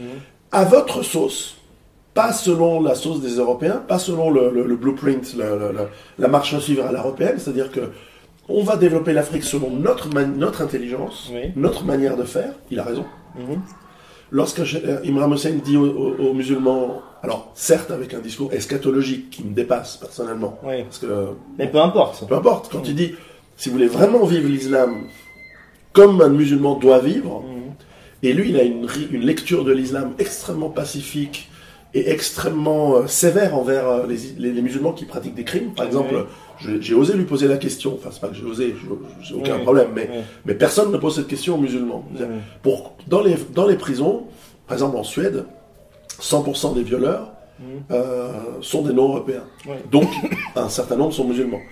Et, euh, Ce qui est condamné d'ailleurs par l'islam, par ailleurs. mais beaucoup disent, oui, mais t'as pas compris, c'est pas ça l'islam, c'est la faute des sionistes, machin. Ouais. Voilà, ça c'est irrecevable comme, euh, comme, réponse. En revanche, quand on lui dit. Ah oui, c'est un bordel. quoi, côté, ont le mais- feu, mais- euh. mais C'est tout le temps comme ça. Tu vois, j'ai- mais Mais si vous les entendez, je suis désolé, quoi. C'est pour ça que j'ai une chevelure euh, Oui, aussi oui, euh, oui, comme sais, ça use, hein. Ça va, tu verras. Ouais, ouais. Le- quand il dit les musulmans qui commettent des crimes, y compris sur des koufars, Ouais, ouais. bon, c'est leur manière de voir les choses, iront en enfer. Ouais. Moi, j'en demande pas plus. Mm. Parce que peut-être qu'il ment, peut-être que c'est de la taquia, mais au moins il l'a dit. Ouais, ouais. Et je demande pas plus Ouais, à, à- à un personnage qui a une autorité spirituelle. Bien Alors, sûr. ok, c'est pas. C'est pas Tariq Ramadan, malheureusement. Il n'a Mm. pas le même impact. Tariq Ramadan, c'est un petit peu un enculé qui, qui fait de la taquia à plein temps et qui veut notre, nous submerger. ça balance sur Tariq Non, Ramadan. mais ça balance pas, mais j'espère qu'un jour je le croise dans la rue que je vais lui péter la gueule. Ah, d'accord. Mais, mais On est là. euh, Non, mais j'ai aucune haine, Hmm. mais juste c'est une question de, c'est nécessaire que ce soit C'est évidemment un ennemi. Mais alors que le frère de Tariq Ramadan, il est beaucoup plus honnête. D'accord. Parce que moi, j'ac- moi, j'accepte que le mec dise, euh, je vais te convertir, Ouais, parce que moi j'ai raison, toi t'as tort. ouais. Mais au moins il me le dit. Oui. Alors et moi je vais lui dire, euh, Ramadan, c'est un serpent. Et moi je vais lui dire, euh, ouais bah tu vas me convertir après que tu m'as sucé la bite. Ouais, Commence ouais, maintenant. ouais. Mais celui qui vient comme un serpent, et c'est ce qu'on reproche beaucoup, euh, malheureusement, je pense dans l'histoire, Mm. à certaines communautés, Mm. euh, aux juifs, à d'autres, etc. Les Celui en général sont assez menteurs. bah, c'est la complexité euh, Mm. moyen-orientale. C'est aussi. des peuples de commerçants en fait. Tout part de là. hein. C'est comme les Italiens. Les Italiens sont très menteurs. Moins quand même, mais. Je sais pas, t'as fait réparer ta bagnole chez un garagiste italien, c'est pour ça. Non, mais euh, ça ment hein. beaucoup dans le commerce, les Italiens, c'est sûr. On est, on est assez bon. Mais moi, moi personnellement, je suis quelqu'un qui ne ment jamais. Ouais. C'est ce que disent tous les menteurs, tu sais. Ah, Je peux pas argumenter contre ça. mais, mais euh, je peux pas argumenter. C'est euh, c'est le, le- le- la théorie des jeux qui s'applique voilà. dans ces cas-là. C'est une question de confiance. Et l'être humain, en général, a intérêt à faire confiance. oui. Mais à vérifier et à être hyper violent quand c'est pas le cas. Voilà, ouais. Bon, je te propose qu'on fasse une petite pause. On était On assez va loin par partie. On revient tout de suite, ne restez avec De toute nous. façon, on va faire 3 heures. Oui, évidemment. À tout de suite. Deuxième partie de Vive l'Europe, toujours avec Piero San Giorgio. On a embrassé pas mal de sujets dans la première partie on continue sur notre lancée. Euh, J'ai une question qui est, peut-être un peu douloureuse, mais euh, dans, certaines de tes vidéos, je t'ai vu euh, dire que le blanc est gentil jusqu'à ce qu'il devienne méchant, jusqu'à ce qu'il s'énerve. Et ma question est, essaie de, sois vraiment sincère. Est-ce que quand tu dis ça, c'est pas un peu de la méthode Coué pour réveiller les blancs? Parce que les blancs sont dans une léthargie actuellement phénoménale. Donc est-ce que tu crois vraiment ce que tu dis?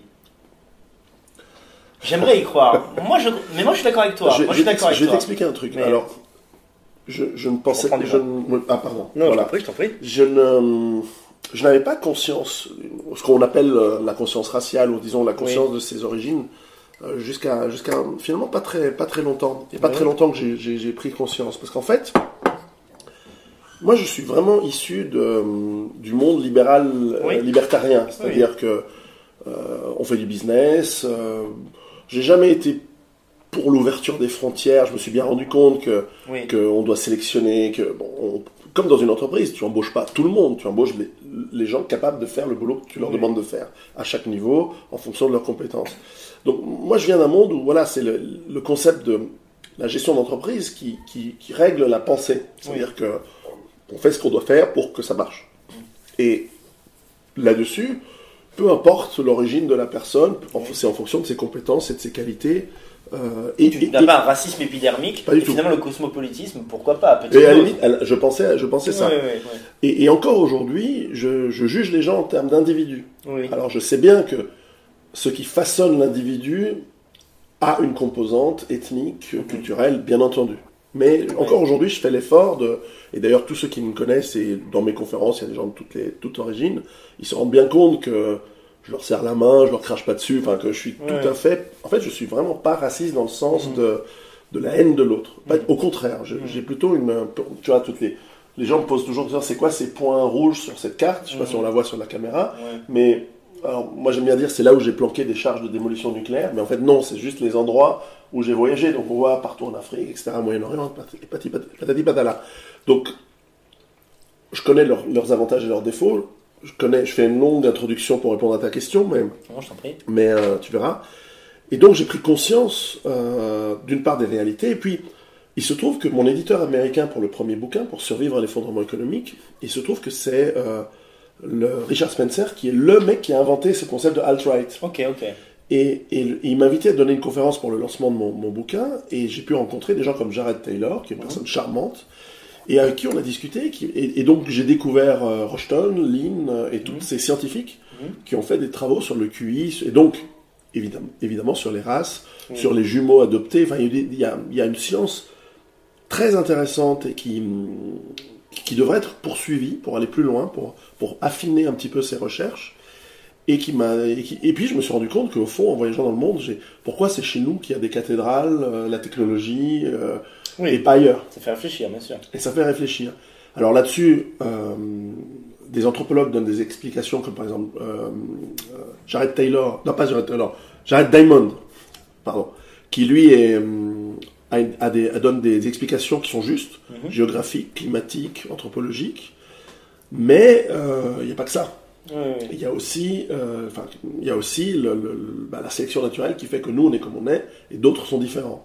D'ailleurs, euh, euh, on ne peut pas targuer ces gens de suprémacistes, puisque ils sont tous en train d'admettre que, par exemple, dans le niveau du quotient intellectuel, les Asiatiques du Nord Oui, sont plus. euh, sont euh, bien largement euh, En moyenne plus élevés. en moyenne plus élevés que, que la moyenne des Européens, par exemple. Mhm. Et donc, euh, et d'ailleurs, ils réussissent mieux dans les, aux États-Unis. Les Asiatiques réussissent mieux que les Blancs D'accord. et évidemment immensément mieux que d'autres. Ouais. Donc, nous, on devrait. Alors, or, l'Européen n'est pas jaloux. Et dans ce sens, l'Européen, quand je dis gentil, c'est que nous avons développé euh, de la vie en parle à cause du climat, à cause de, de- de- de l'environnement dans lequel nous nous sommes développés. Il faut se rendre compte que, en gros, alors selon la- l'anthropologie classique, Hmm. qui n'est pas définitive, qui est remise en question par certains. Mais en gros, dans la, dans la, la dogme, euh, dans, dans la doxa hum, d'anthropologie classique, l'être humain, les, les- disons que les différences raciales se sont marquées il y a 60 000 ans. D'accord. Parce qu'il y a eu une grande catastrophe naturelle mondiale qui a, qui a séparé, qui a empêché l'hybridation euh, qui a priori se faisait. Oui. Parce qu'on retrouve des gènes euh, communs entre les Africains, les Européens ou les Asiatiques. Oui, oui. Mais il y a 60 000 ans, ça a commencé à diverger. Hmm. Et on pense qu'en fait, il y a eu, un, il y a eu une extermination de masse due à l'éruption du volcan Toba en Indonésie, qui a euh, provoqué la mort de 95% de la population humaine.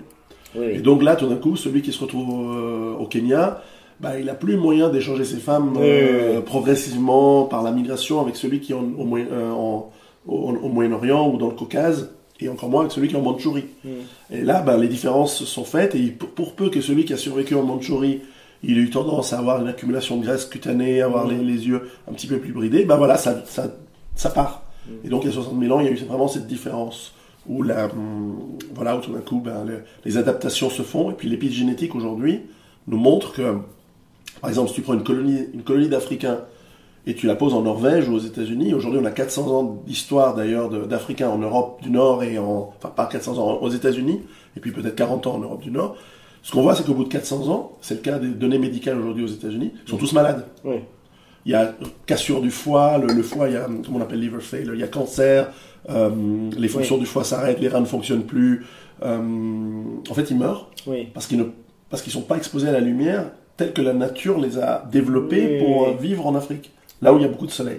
Donc, ils tombent malades, donc ils disparaissent, sauf, et ça c'est vachement fascinant dans la biologie humaine, sauf qu'il y a une toute petite proportion de ces, de ces, de ces Africains qui vivent au Canada ou en Amérique du Nord, qui, bizarrement, commencent à avoir la peau plus claire. Et en fait, ils se modifient petit à petit, parce qu'il faut avoir la peau claire pour vivre dans le Nord. C'est comme Mhm. ça. Et dans 1000 ans, il n'y aura pas un Africain en Europe du Nord et il n'y aura pas un Africain en Amérique du Nord. Ils seront morts ou ils se seront, ou se seront transformés en blancs. C'est- C'est c'est rigolo. Alors, ce ne sera pas les mêmes blancs, que- ce sera différent. Parce Ouais, qu'il ouais, n'y a rien, nous, on n'est pas pareil que nos ancêtres il y a 500 ans. Oui, oui. Mais l'épigénétique fait que ces, ces modifications se font, y compris dans les comportements. Alors la gentillesse, entre guillemets, des Européens, chose que les, les, parfois les gens hurlent en disant « Mais vous avez massacré les Indiens, machin, tout ça, tout Non, ça, mais il tout une ça, tout ça. empathie. Il y a une empathie chez Mais on a développé l'empathie parce que dans l'environnement difficile de l'hiver froid euh, continental européen, où euh, pas, et, et ce qui développe aussi l'industrie, l'industrie, dans le sens, euh, le caractère industrieux, Mm. si tu as six mois par an pour, semer, récolter, couper du bois, fabriquer un abri, faute de quoi, toi et ta famille, t'es mort. Il faut t'organiser. Donc, euh, on est des angoissés, Hmm. on est désorganisés, mais on est aussi des gens qui ont de l'entraide. Dans d'autres, euh, dans d'autres parties du monde, les bananes elles poussent, les mangues elles poussent, euh, les, les racines, les racines elles sont, elles poussent. Qu'est-ce qu'on a à foutre d'aller aider les autres? De toute Ouais. façon, t'as t'as à bouffer. Toi, ton problème, c'est le moustique qui par hasard te tue. Hmm. Donc euh, la sélection ne se fait pas par le fait d'être le plus malin, le plus angoissé, le plus prévoyant. La sélection, elle est au hasard. Hmm. Donc toi, ta stratégie, c'est de faire beaucoup de gosses. C'est comme ça, tu multiplies tes chances que certains vont, vont, vont, vont survivre. Je, je- Oui. je me souviens de- en Afrique du Sud, les, la famille africaine. Alors, ce qu'il faut savoir, c'est que les, c'est que les migrations intercontinentales africaines, euh, par exemple la, la région du Cap, les, les Européens sont arrivés au même moment où, pour la première fois, des Noirs arrivaient là. Hmm. Ils- les Européens, c'est arrivé 100 ans avant, il n'y avait personne. Hmm. Donc ils sont arrivés au moment où... Donc en fait, il y a eu deux colonisations simultanées sur le même, euh, sur le même territoire. C'est marrant.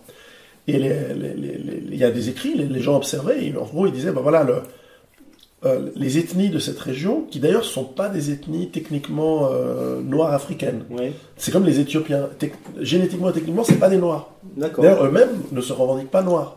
C'est quoi alors? C'est un autre groupe ethnique. C'est entre les deux. C'est entre le noir et l'arabe. C'est encore autre chose. Et l'Européen, d'ailleurs, on le voit. Ils ont des nez euh, longs, Oui, ils, ont des, ils ont fins, des très jolies, fins. très jolies femmes d'ailleurs, très Ouais. jolies, très jolies. euh, Éthiopiennes? Oui, oui, très, très, très, très belles femmes. Mais même des Éthiopiens hommes, ils sont, enfin, pour des hommes, c'est des, des jolis, des fils de fer là des... Pas les, les Somaliens, c'est différent, mais les, les, les Éthiopiens, ils sont assez euh, filiformes, oui, c'est vrai. D'accord. Bref, euh, ça, c'est l'es- l'esthétique. euh, Oui, oui, oui. euh, ça Mais revenons à ma question là. Oui, oui, tu étais en Je- dérive je- je- des dérive, continents. mais, mais donc, le- l'Européen a tendance à être euh, empathique, Oui. il a tendance à être euh, dans le lien, dans la Mhm. construction, ce qui n'empêche pas une violence Oui. Normale par rapport à, l'ère du temps. Enfin, je veux Mhm. dire, t'as un ennemi qui, qui t'attaque, tu le massacres. quoi. oui. Mais depuis 50 ans, nous, on a été éduqués et euh, façonnés euh, pour ne, ne pas utiliser la violence euh, tout le temps, et même culturellement, à être très mou et compréhensif et, Ce qu'Oberton appelle la- la- l'apprivoisement, enfin, Oui. quoi. et soumis. Oui. Alors moi je pense que c'est surtout le confort qui fait ça. Oui, oui. C'est, euh, si on devrait dire, je dirais, ouais, 50% de la programmation et de la volonté. euh, Oui, oui. je on, nous, on nous a tellement culpabilisés pour la Deuxième Guerre mondiale que bon, on a tous été... Mais enfin, on est de moins en moins culpabilisés. Moi je remarque que ça marche de moins en moins ce chantage-là. Mais d'un autre côté, c'est aussi le confort. Hmm. Quand il- tu vis dans 20 degrés euh, toute l'année, quand il fait bon, quand tu... Euh, Au bout d'un moment, pourquoi se battre T'as trop à perdre. Oui, c'est ça. Le frigo est plein, le- le- tout fonctionne. Oui, oui. Et, et c'est là où moi je pense que au contraire, ça ne fonctionnera plus très longtemps, ça va s'effondrer. Pour les raisons que j'explique dans mes bouquins, je ne vais pas les répéter là. Tout simplement, en fait, il y aura une perte de ce confort. Mais aussi, euh, le, le naturel revient au galop. Oui. Et quand on regarde l'histoire des Européens, putain, on a dominé le monde. Hmm. Et que- quelque part, on le domine encore. Oui, oui, oui. Mais euh, on est clairement en perte de. On le domine structurellement. Économiquement, mais, aussi, de manière. et, économiquement, mais voilà, génétiquement, on est en train de. On est encore majoritaire hein, dans plein Mm. de pays. On est Mm. major- Vous êtes majoritaire en France, on est majoritaire pratiquement dans plein de pays. Mais on sent que la dynamique, elle a changé. C'est-à-dire, nous, on, Oui, oui, oui. on décline. Oui, oui. Et le déclin d'ailleurs démocratique, c'est. Démographique. c'est entre- démographique, pardon. Et démocratique d'ailleurs. Mais enfin, mais en tout cas démographique. Moi, je crois que un- c'est un exemple du génie européen. Oui. Parce que. Vu ce qui arrive, on a eu l'instinct de se dire, faut qu'on réduise un petit peu notre population pour qu'on tienne le coup. Ouais. Sauf qu'évidemment, ce, ce delta, il a été remplacé par des gens qui réfléchissent pas. Mm. Souvent, les écolos, bah, les écolos commencent à comprendre Oui. que l'Européen, il comprend qu'on doit changer un petit peu notre comportement pour préserver l'environnement qui nous fait vivre, mais que les hordes massives de gens qui débarquent, Mm. eux, ils en ont rien à foutre de l'environnement. Ils sont pas écolos, Oui, ils en ont rien à foutre. Enfin, quand tu vas en Afrique, parce que souvent il y a ce côté, ah oui, les bons sauvages. Non, non, ils sont pas bons. Ils sont peut-être sauvages, c'est une question, ça c'est très relatif, mais en revanche, ils sont pas bons. Les, les pays africains, ils sont dévastés. Oui. Et là où euh, se développent les favelas, enfin, c'est les, les, les shanty towns, les, les, les sheep towns, euh, où euh, tout d'un coup euh, les gens des campagnes africaines débarquent en ville, Oui. c'est les, criquets qui détruisent tout. Hmm. Et il n'y a pas de raison qu'ils fassent pas pareil ici. Oui. On voit bien qu'il n'y a pas de respect de, de notre histoire, de notre culture. On, on fait caca dans les églises. Enfin, c'est n'importe quoi. Oui, oui, oui. Ici, je vois à Genève, les, ils font caca par terre dans les parcs, euh, là où jouent les gosses. Enfin, ils en ont rien à foutre parce que parce qu'ils en ont rien à foutre. C'est pas chez eux. C'est ça. Et que, et que- comme il n'y a personne qui les bassonne, enfin en Suisse ça commence à. Et comme il n'y a personne qui remet les choses. Et donc je crois que l'Européen, tu le mets sous pression, comme tous les êtres humains, au bout d'un moment ça explose. Et quand ça explose, bah, notre nature c'est d'être un Waffen-SS quoi. Enfin, euh, enfin je, je m'adapte à, à ton Mais discours. Je m'attendais pas du Mais- tout en fait. mais- mais Je ça, moi, je pense Non mais je veux dire, à la fin c'est ça quoi. Ouais. Oui, oui, c'est vrai. Ah, ah, C'est- C'est le lance-quenet, c'est un, Oui, oui. un conquistador espagnol, c'est. euh, En tout cas, une efficacité martiale euh, quand la, la, la, la- la- l'exige. Et puis on a la technologie. Je veux dire, faut pas, faut pas déconner, mais euh, quand, quand t'as quatre mecs qui débarquent avec des fusils Bah, euh, sur la côte africaine, euh, Ce qu'on disait tout à l'heure en off, moi, j'ai- moi, ça me fait pas peur 50 000 migrants qui arrivent en bateau. Parce que si tu mets 20 mitraillettes en face, c'est terminé. voilà, en gros, Ouais. pour faire Bon, ça. alors en tout cas, tu es sincère quand tu dis que tu, tu, tu penses sincèrement qu'il y aura un réveil des mais après, européens. après c'est vrai que je vois autour de moi. C'est une hypothèse, euh, tu es pas sûr, mais en tout cas, tu, le crois. Après, il faut dire autre chose. Oui. C'est que l'immense majorité des Européens, ils sont irrécupérables. C'est des tarlouses. Mhm. Et c'est une bonne nouvelle, je pense qu'ils vont mourir.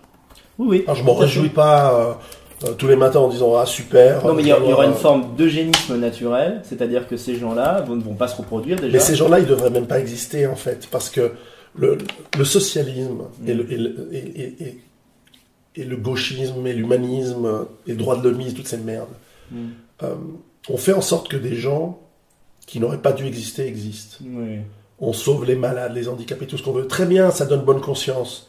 Mais putain, c'est pas comme ça que tu bâtis une civilisation. On- on C'est comme ça que tu la détruis. À travers les aides sociales, on, on sauve sur- surtout les, les gens qui n'ont pas de projet Oui, et qui. euh, Et il y a un coût, c'est-à-dire qu'on fait payer les gens qui ont du succès, qui sont capables, qui s'adaptent à un environnement, qui sont capables d'être euh, d'être bons. mm, On les fait payer pour euh, et, et, et de ce fait, qui font peu d'enfants, oui. on, on leur fait payer pour des gens qui sont et c'est pas j'ai pas une approche de, de, de, de caste sociale hein, du tout, Mm. mais c'est biologique. Et on va payer des gens européens, mais aussi de plus en plus eh ben, non européens, qui eux ont rien à foutre d'être d'avoir du succès, du machin, et euh, pour que eux reçoivent de l'argent, qu'ils puissent survivre et qu'ils puissent faire plein de gosses. Oui, oui. Euh, c'est s'appelle du dysgénisme. Oui. C'est c'est- en fait c'est de la c'est de l'eugénisme inversé. C'est ça, ouais. Et les pires eugénistes, ce sont les gens de gauche, humanistes, Oui, droitomistes, etc.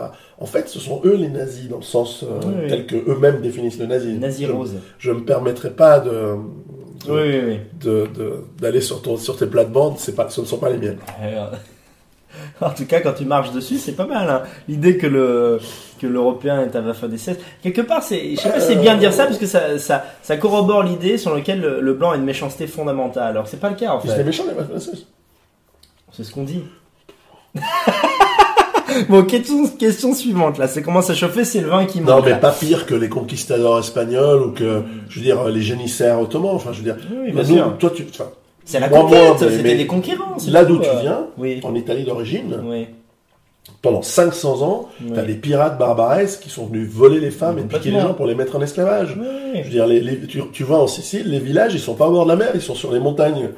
Bien sûr, non, non. Euh, parce que, euh, voilà, non, mais faut l'idée arrêter. qu'il n'y a que les blancs qui sont des massacreurs, c'est ridicule. L'être humain, face à son, à face, une tribu humaine face à ses ennemis, est- Mm. agit comme un enculé. Hmm, Et, euh, et c'est comme ça. hmm. Et les seuls peuples qui ont aboli l'esclavage, ouvert les frontières, euh, arrêté de- d'exterminer les gens, c'est nous. Hmm. Mais les autres, ils continuent à le faire encore aujourd'hui. Mm. Il y a de l'esclavage dans le monde musulman, il y a de l'extermination. Ils se tuent entre eux sans arrêt dans le reste du monde. Hmm. Les seuls à avoir changé ça, ce sont les Européens et les Asiatiques. Et, Bon, euh, comme par hasard, c'est des hauts. Parce qu'on a compris ouais. que la collaboration t'amène plus de richesse, plus de confort. En dernière Alors, intention, la, diplomatie euh, est préférable à la, à la guerre perpétuelle. Ce qui, ce qui, alors après, ce qui n'exclut pas que moi, je, je, je, je reconnais qu'il y a eu des moments courts, Mhm. certes, de civilisation euh, musulmane, par exemple, Oui. et qu'il y a eu d'autres formes de, de civilisation en Afrique qui sont Mhm. complètement, qui n'ont rien à voir avec. Reste à imaginer si le, le- la civilisation euh, ottomane, si c'était des maghrébins. Non, c'est des. Asiatiques, c'est Oui. des, des Des Turco-Européens parce qu'ils se sont mélangés avec des Grecs. Ce sont des populations euh, euh, asiatiques mélangées avec des Grecs. Ouais. Un coup de viol et voilà, bon, bah, très bien. Mais à la fin, ça a donné une civilisation euh, brillantissime. C'est, il faut être, ad- c'est admirable la civilisation ottomane. Oui. C'est quelque chose. Mais même la civilisation euh, perse ou la civilisation qui est européenne, ou même la, la- enfin, qui est indo-européenne, ou la, la civilisation, euh, même une partie de la civilisation arabe dont les, les- les musulmans sont très fiers, Oui. Bagdad, etc. Oui. C'est des Perses et des Grecs. Hmm. Il y a peut-être 1% d'Arabes. Mais c'est pas sûr. grave. Mais c'est pas, c'est pas pour dire les Arabes, vous êtes, vous mangez vos crottes de nez, pas du tout. Il n'y a pas de mépris, il n'y a pas de truc, mais c'est juste de dire. Et, et d'ailleurs, euh, ça les gens vont pas aimer, mais c'est plutôt quelque chose qui est élogieux face à l'islam, Oui. d'avoir réussi, après une conquête plus ou moins violente, ça dépend des cas, euh, d'avoir réussi à faire bosser ensemble des, des Grecs convertis Oui, à l'islam et des Perses c'est la force de. et de prendre le meilleur de, de ces gens-là, dans le contexte de l'époque où, euh, peut-être euh, effectivement, euh, autour de l'an 1000 ou de l'an, pardon, l'an 800-900, lorsque c'était le, le summum de Bagdad, Oui. ou de, ou de, de, de- de l'autre côté, Grenade ou, ou Séville, Oui, oui, oui. bah, chez nous, en Europe, on était en- à peine en train de se remettre de l'effondrement de l'Empire romain, islamique. islamique hein. Indéniable. Mais, mais voilà, mais c'est. Enfin, de toute façon, ce qui nous concerne, c'est nous. Oui, Moi, oui. je veux du bien aux autres peuples, mais je veux surtout du bien aux nôtres. Forcément. Oui. Donc, euh, concentrons-nous sur le nôtre. Mais je dis toujours, attention. C'est pas un attention dans le sens, euh, craignez. C'est pas une menace, c'est une une- c'est- un diagnostic, c'est un pré-diagnostic. Quand l'Européen, tu le mets sous pression, que- d'ailleurs comme la plupart des peuples du monde entier, parce qu'au bout d'un moment, visiblement, euh, d'autres peuples ont su se révolter, chasser euh, même des colons, hein, Mhm. bah nous aussi on va chasser les colons. C'est Ouais. pas quelque chose que voilà, je me réveille pas le matin en me disant ouais on va les buter. Non, non pas du tout. Moi je suis plutôt un mec pacifique. Et on revient à la question précédente. Tant qu'on a pu avoir un discours de d'essayer de se réconcilier, d'essayer de faire la part des choses, d'essayer de faire partir euh, tranquillement les gens, tant mieux. Mais malheureusement quand ce discours de réconciliation il est pris comme étant un discours de, de soumission, euh, on arrive au bout du discours et, et à ce moment-là, ce n'est plus la main tendue, mais c'est peut-être le bras tendu. Bonne conclusion de cette question. Te considères-tu comme nationaliste? Si oui, pourquoi? Sinon, pourquoi? Alors c'est là aussi, moi je, je viens d'un monde où, Aujourd'hui, aujourd'hui, pas. voilà, je viens d'un monde libéral libertaire. Ouais.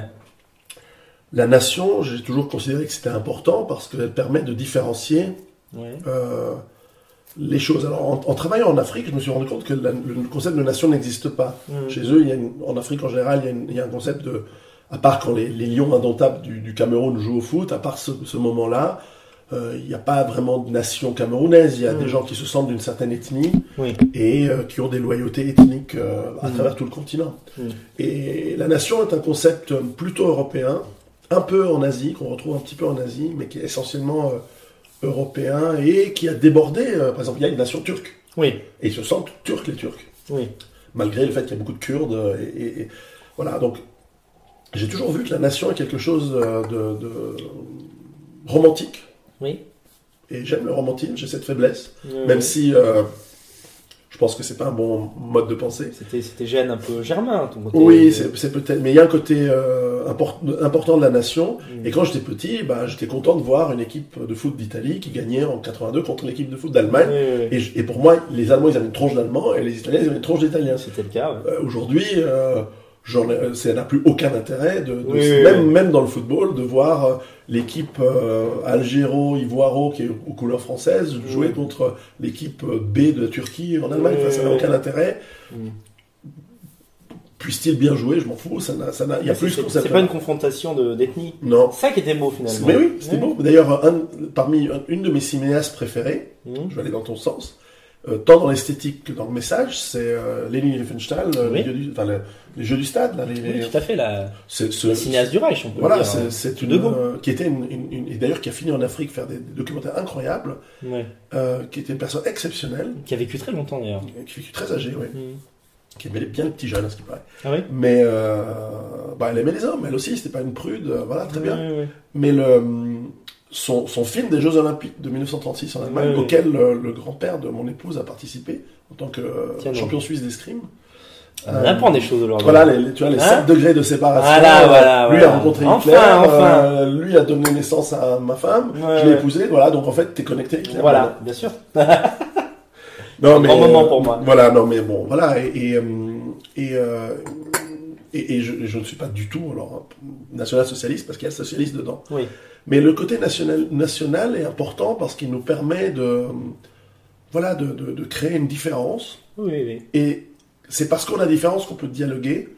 C'est par exemple, euh, moi je ne peux me moquer, je peux faire des blagues que sur des gens que j'aime bien. Oui, Les gens que j'aime pas, je fais pas de blagues tout dessus. à fait, oui, c'est vrai. C'est pour ça que j'aime bien, le- et et je, je regrette qu'on n'ait plus des blagues aujourd'hui sur les Arabes, les Juifs, les, les Noirs. On peut plus rien dire, on peut plus rien faire. Enfin, moi, je continue à le faire, mais C'est intéressant ce que tu dis, parce que par exemple, ce que j'aime pas dans les guignols, c'est qu'ils humanisent certains politiciens en, euh, en les faisant parler au second degré. Et moi, c'est ce que j'aime pas dans les guignols. C'est-à-dire que pour moi, François Hollande, il est pas marrant, c'est un non, ennemi. c'est un enculé. Tu vois, c'est un gros salopard. Mm. Et euh, effectivement, tu as très raison là-dessus. On se moque des gens qu'on aime. Les autres, normalement, on les, euh, on les méprise, on ne parle pas d'eux même. Moi, je ne ferai jamais de blagues sur François Hollande. Oui, oui, oui. Il est trop méprisable pour qu'on puisse se moquer de lui. Bien sûr. Et euh, alors que euh, on peut faire des blagues rigolotes euh, Oui. sur les, les Waffen-SS. Oui, et, Mais, euh, et même mais, dans, dans le, dans le milieu dissident, parfois les gens prennent pour des clashs, Oui. ce qui est un peu de l'ironie et, et du, et du second degré sur des gens qu'au fond on apprécie quand même. Là, les gens me disent. Ah, mais Soral, c'est quoi ton problème avec Soral Il est évident, dois-je le formuler, que j'ai plus de respect pour Soral que pour Manuel Valls. Non, mais parfois il faut formuler les choses, tu sais, Oui, concrètement. parfois, même, mais- Mais ça fait partie de la- l'abrutissement des masses qui, qui se retrouvent dans tous les milieux, dans, dans, dans partout. Alors moi, par exemple, je ne connaissais pas le milieu nationaliste Oui, oui. avant d'être plongé dans les, euh, dans les, euh, dans les méandres euh, assez ridicules d'ailleurs de, des petites guerres de, de, de clochers euh, Mmh. en arrivant en France. Euh, on en parlait hier, des, des- des gens qui ont une, je sais pas, qui ont un positionnement qui touche 25 personnes sur le pays, qui euh, considèrent euh, que tu es leur ennemi parce que toi, tu as touché plutôt, tu as dit un mot, une phrase. Qui... Non, tout... faisons l'effort de, de trouver le dénominateur commun Oui. entre nous tous. Et d'ailleurs, l'aspect ethnique Est un dénominateur commun. est celui qui est indéniable, Mhm. qu'on ne peut même pas refuser. Oui. Et même ce gauchisme, qui n'existe nulle part ailleurs dans le monde, oui, bien sûr. euh, il est, il est, c'est, c'est un, une, une aberration due à notre, euh, à notre mode de pensée. Aberration qui va être éliminée dans les, dans les, C'est probable, ouais. dans les 20 prochaines années. Elle va être Mais c'est vraiment, éliminée de c'est fait. vraiment une maladie blanche, le gauchisme. hein. Oui. Parce que j'en- retrouve quelques stigmates, même dans des pays très pauvres comme euh, la Hongrie. Bon, la Hongrie, c'est pas très pauvre, mais l'Ukraine. On voit des fois des gauchistes ukrainiens. Je leur dis, mais c'est pas possible, vous n'avez pas d'argent. Vous pouvez pas, non, mais vous pouvez, Oui, vous pouvez pas penser la- la gauche, ou à l'Afrique. Oui, voilà. En fait, on a inversé le. Voilà, mais ils prennent le code du hipster, ils se prennent pour des hipsters alors qu'ils gagnent Oui. 200 balles par mois, tu vois. Oui, il y, a le, il y a en plus le côté euh, le marxisme mal compris. D'ailleurs- je dois à Soral, il faut le Mm. dire, le fait qu'il m'a, il m'a dit de lire Marx. J'ai Oui. lu Marx. Je, je, je, je pensais que c'était un truc complètement couillon. Oui. En fait, c'est pas couillon. Non, pas du tout. euh, C'est vachement intéressant. Son analyse est. Après, lui, en tant qu'humain, c'était une personne horrible. Euh, il a été appliqué par des gens euh, qui ont, Oui. comme d'habitude, euh, mal compris. dérouté le truc en vol. Mais, euh, mais c'est vachement intéressant. Je lui dois en tout cas ça, déjà, par exemple. Oui. Et donc, euh, la nation, elle est importante, mais ce que je me rends compte aujourd'hui, évidemment, vivant en Suisse, je suis dans l'ubernation euh, minuscule, Oui, certes, oui, mais ubernation, nation de l'Europe, où on est encore capable, par notre démocratie directe, de foutre des putains de frontières et de dire toi tu rentres, toi tu rentres pas. Alors on fait trop rentrer de gens. Mais au moins, on a notre mot à dire. Et ça fonctionne encore.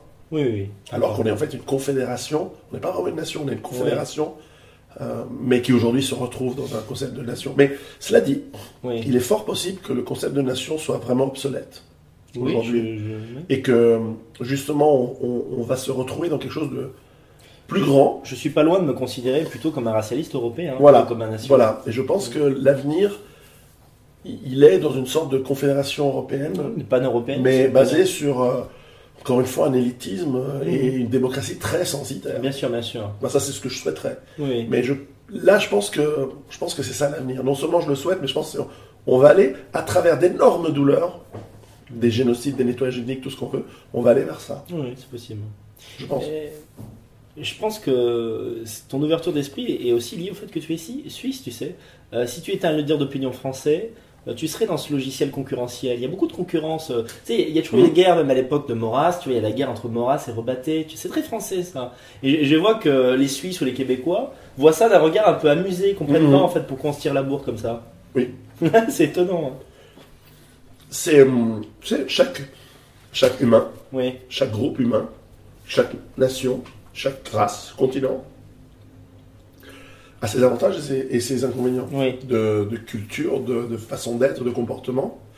Et il est impossible de savoir que peut-être que ce qui fait le succès à un moment est en fait ce qui va causer ta perte plus tard. Oui, oui, oui. Et inversement. Oui, c'est vrai.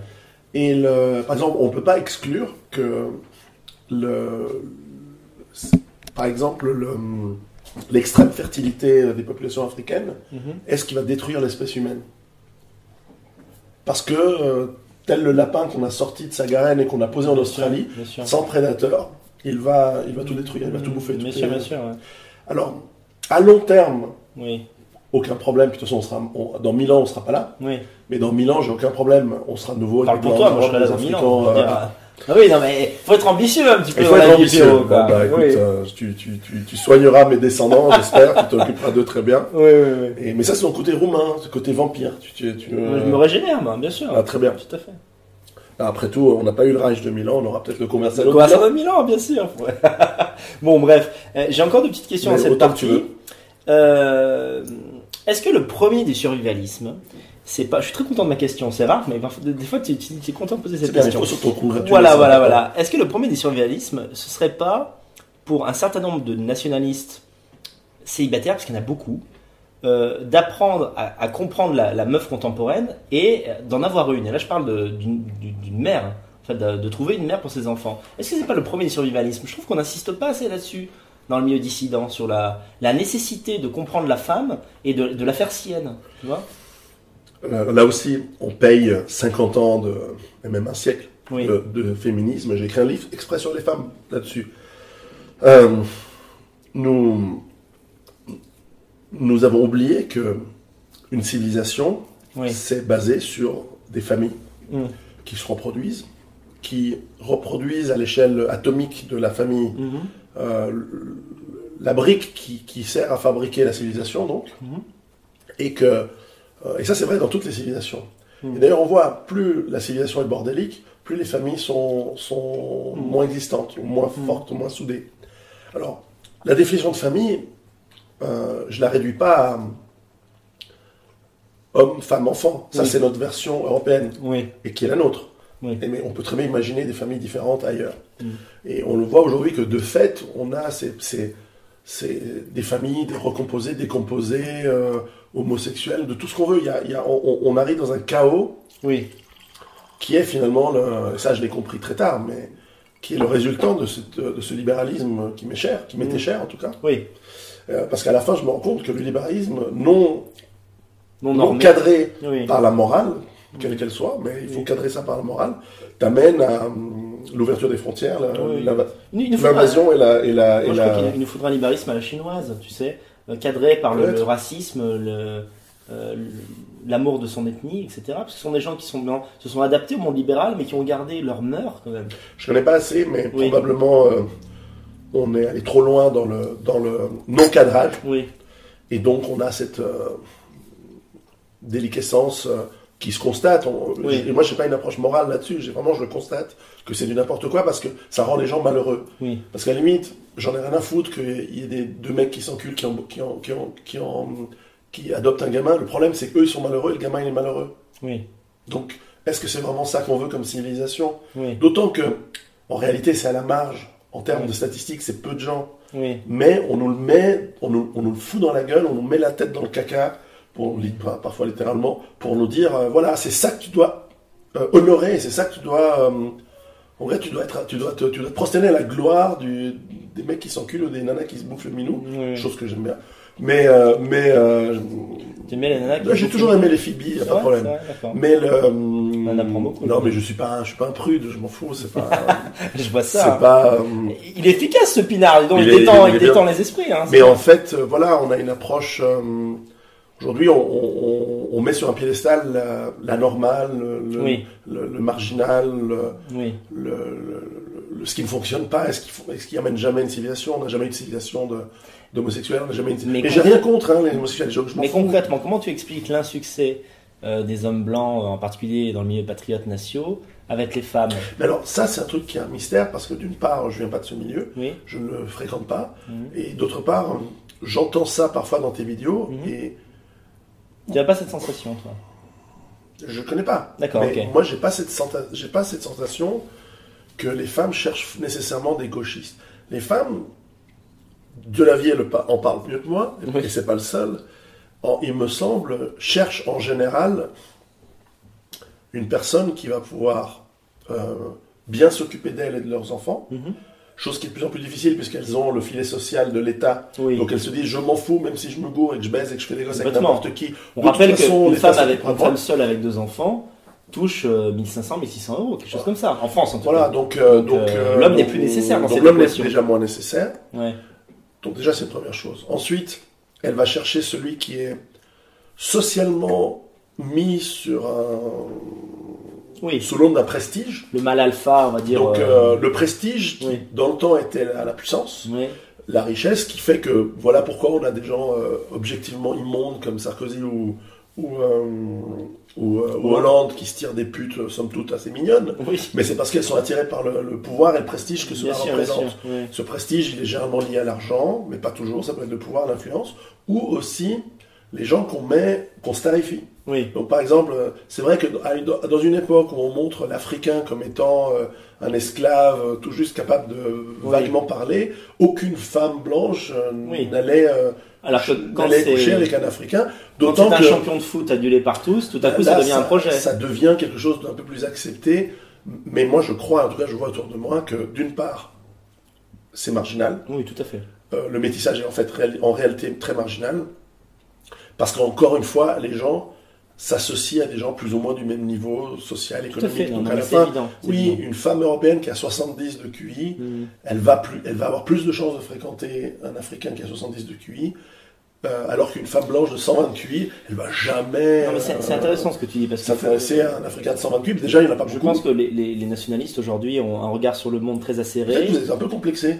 Oui, il y a ça. Et il y a- il y a une, une façon de voir le monde simplement en noir, c'est le cas de le dire, parce qu'on on voit que les, les mauvais côtés, si tu veux. Mais moi, je, je peux, je peux dire aux gens, j'ai longtemps dragué sur Internet, euh, dans les sites de rencontres, il y a un insuccès des Noirs, et en particulier des Arabes sur les sites de rencontres, qui est manifeste. Bah, Faut bien vous compreniez qu'en tant que blanc, vous soyez nation ou de gauche, vous avez beaucoup plus de chances d'avoir un date qu'un qu'un arabe. Parce que t'as beau, t'as euh, beau mettre euh, Thierry Henry ou euh, je Oui. sais pas, Benzema, j'essaie de faire un effort pour bah, la blanche demi-bourgeoise, elle veut un blanc, globalement. Mais bien sûr, parce qu'elle sait que ça correspond. Alors en revanche, ce qui est vrai, c'est que les populations nord-européennes, elles sont extrêmement motivées à essayer de trouver euh, un ou une européenne. Pour des raisons de, ne serait-ce que, je veux dire, une africaine qui épouse un blanc, Mm, immédiatement, elle va, elle est dans un, dans un cadre où un jour elle héritera mm, sûr. d'une fortune colossale par rapport au bled d'où elle vient, de- du Kenya ou de, ou de je sais pas où.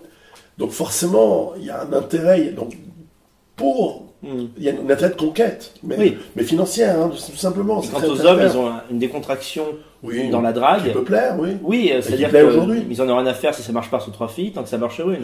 Oui. Le blanc est, manque un peu de, de volonté de, Alors, alors, actuellement de. ce qui est vrai aussi, c'est qu'on sort d'une d'une longue période de castration Oui, qui est tendue au féminisme que euh, particulièrement pour des gens qui revendiquent une certaine virilité, une certaine nation, nation- nationale, un côté national, patriote, etc. Aujourd'hui, pas pendant longtemps, quand tu disais ah moi j'aime bien mon pays, on te traite de facho. oui. Et être traité de facho, à cette époque-là, était considéré comme étant un stigmate social qui faisait fuir les femmes qui cherchent des hommes qui sont euh, acceptés par la société, qui donc Oui. prestigieux. Aujourd'hui, franchement, euh, quelqu'un qui te traite de facho, tu lui ris au nez. C'est vrai. mais, mais pas, et c'est pas que moi ou toi qui peuvent le dire. C'est n'importe qui dans la rue. Moi, je me rends compte qu'aujourd'hui, les gens n'ont plus rien à foutre. J'ajoute même que les jeunes adolescents aujourd'hui, ceux que je vois, et pas parce qu'ils viennent me voir, mais que j'écoute dans les trucs, ce qu'ils disent aujourd'hui, c'est juste énorme par rapport à il y a 10 ans. Euh, D'une part, parce que la réalité euh, les a mordus aux fesses, puis Mhm. qu'au bout d'un moment, ils ont compris ce qui se passe, mais aussi parce que aujourd'hui, si tu veux être cool, Mhm. t'es pas de gauche. Oui. Je veux dire, un, un, un adolescent aujourd'hui, il dit Ouais, je suis gauche et tout. Mais oui, bien entendu. Et, et je le vois aux États-Unis, je le vois partout. Moi, je vois la différence quand t'avais 20 ans et que moi je disais que je votais Front National, je me faisais virer de soirée. Ouais. C'est plus du tout le cas aujourd'hui. Aujourd'hui, J'ai toujours vu un peu mal par les C'est un gauchos. côté qui est voilà. encanaille- en- C'est- la mi-faf. Et, euh, et donc, euh, ouais, ouais, c'est, ça change complètement. Et, et je, je dis ça en tant qu'observateur, parce qu'en réalité, par exemple, euh, je veux dire, toi, tu, tu taquines beaucoup les gens avec ce Oui. côté national-socialiste, etc. Oui. Même Soral, je- je- je- moi, je ne peux pas aimer un truc qui est national-socialiste. Moi, je- c'est un J'ai truc... bien compris que t'étais pas socialiste. Non, non, non, mais vraiment, pour moi, c'est l'abomination extrême, c'est la, c'est le, T'inquiète pas, quand on reprendra le pouvoir, on va s'occuper des, des riches comme toi. Tu vois, voilà, bah, c'est ça. Tu vois ce Mais, euh, mais, euh, je peux me défendre. Mais en attendant, on partage le saucisson, il n'y a pas de problème. c'est très hein, y a pas de problème. C'est très bien. Donc voilà, maintenant, euh, en revanche, moi, je suis hyper tolérant. C'est-à-dire quelqu'un qui vient chez moi et qui me dit, euh, je suis un nostalgique du Troisième Reich. Mhm. Moi, je vais trouver ça rigolo parce Ouais. que ça me paraît un truc qui est tellement d'un autre monde. Mhm. Mais je vais pas lui dire, je vais pas lui cracher à la gueule en disant, ah, sale nazi, Mm. euh, j'en ai rien à foutre. Je sais- moi, je respecte toutes les, les manières de penser. cela dit, À partir du moment où on vient pas me casser les couilles. je me fais l'avocat du diable, même si j'ai une, une sensibilité pour le national-socialisme, c'est ridicule d'être nostalgique Bah oui. d'une époque qu'on n'a pas connue. Non, mais j'ai bien faut compris. quand même le dire aux gens, quoi. Non, mais faut- Déjà. C'est ridicule. Le mec est né en 1989, euh, il va se prendre la tête parce qu'il n'a pas vécu les années 39, mais les gars, faut vous réveiller, quoi. Non, non, mais puis, attends, puis, disons une chose euh, très claire. On, on dit des choses sérieuses en, en- Oui. de manière taquine, Oui. mais si je veux dire un truc très sérieux de manière sérieuse, de toute l'histoire de l'humanité, Oui, si tu pouvais choisir le moment où tu peux naître, c'est dans notre société aujourd'hui. Parce que, Ah, je mettrais un petit bémol. J'aurais aimé naître juste 20 ans plus tôt.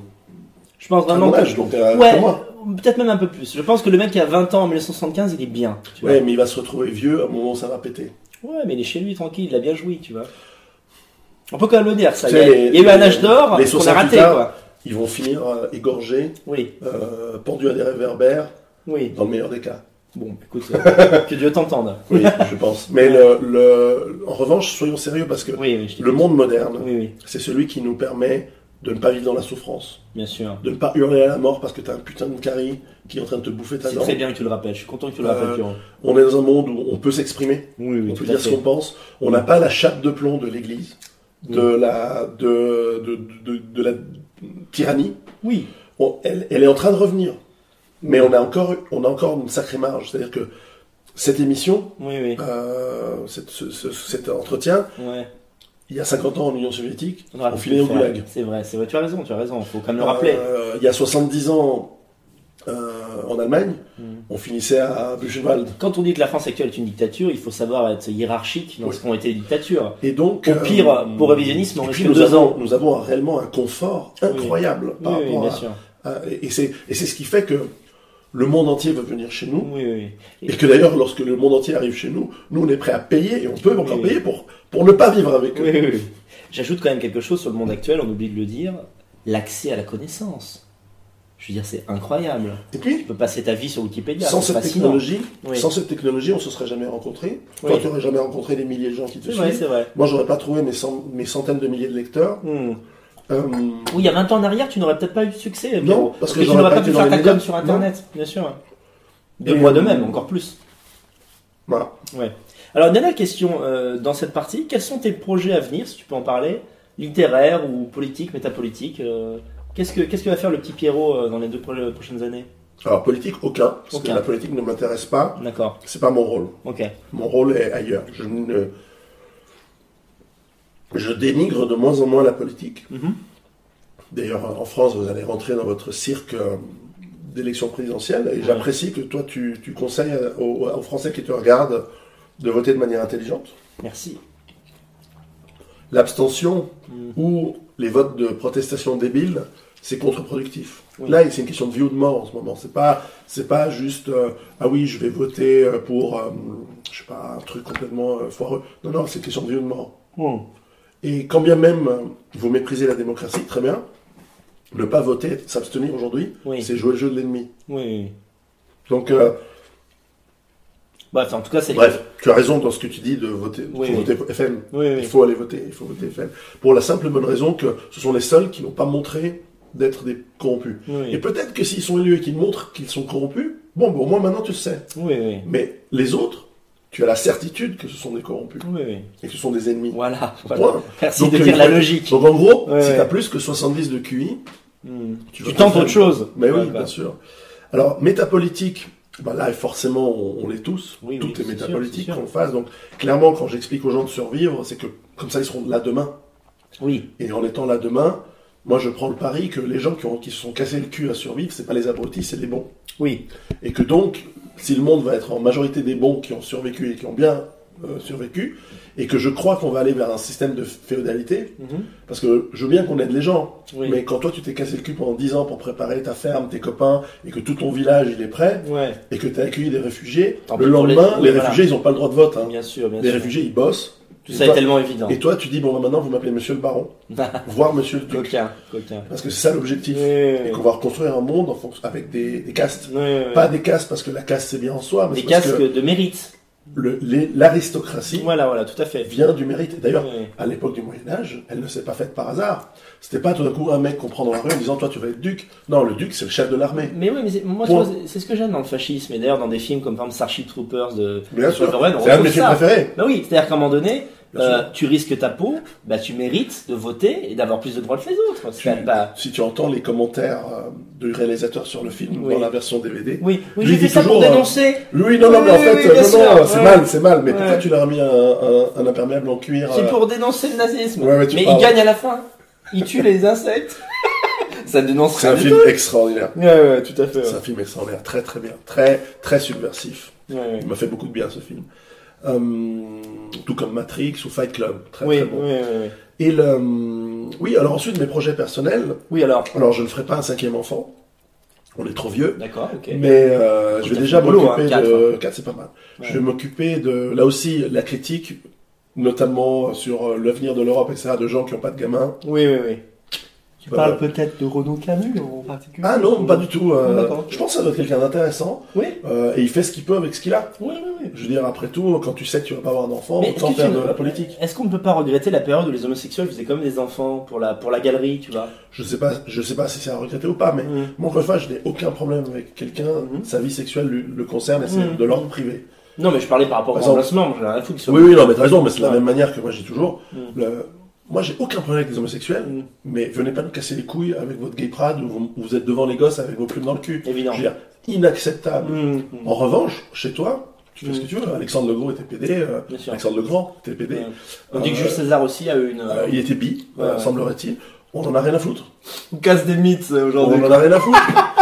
On en a rien à Jules foutre. César bi, horrible. Non, mais voilà, il n'y a pas de problème. était un coureur de jupons. Oui. Mais je m'en fous. C'est pas ce qui m'intéresse. Oui, ce qui m'intéresse, c'est, c'est le projet, c'est ce qu'on fait avance. Et peu importe qui est une personne de valeur. Mm.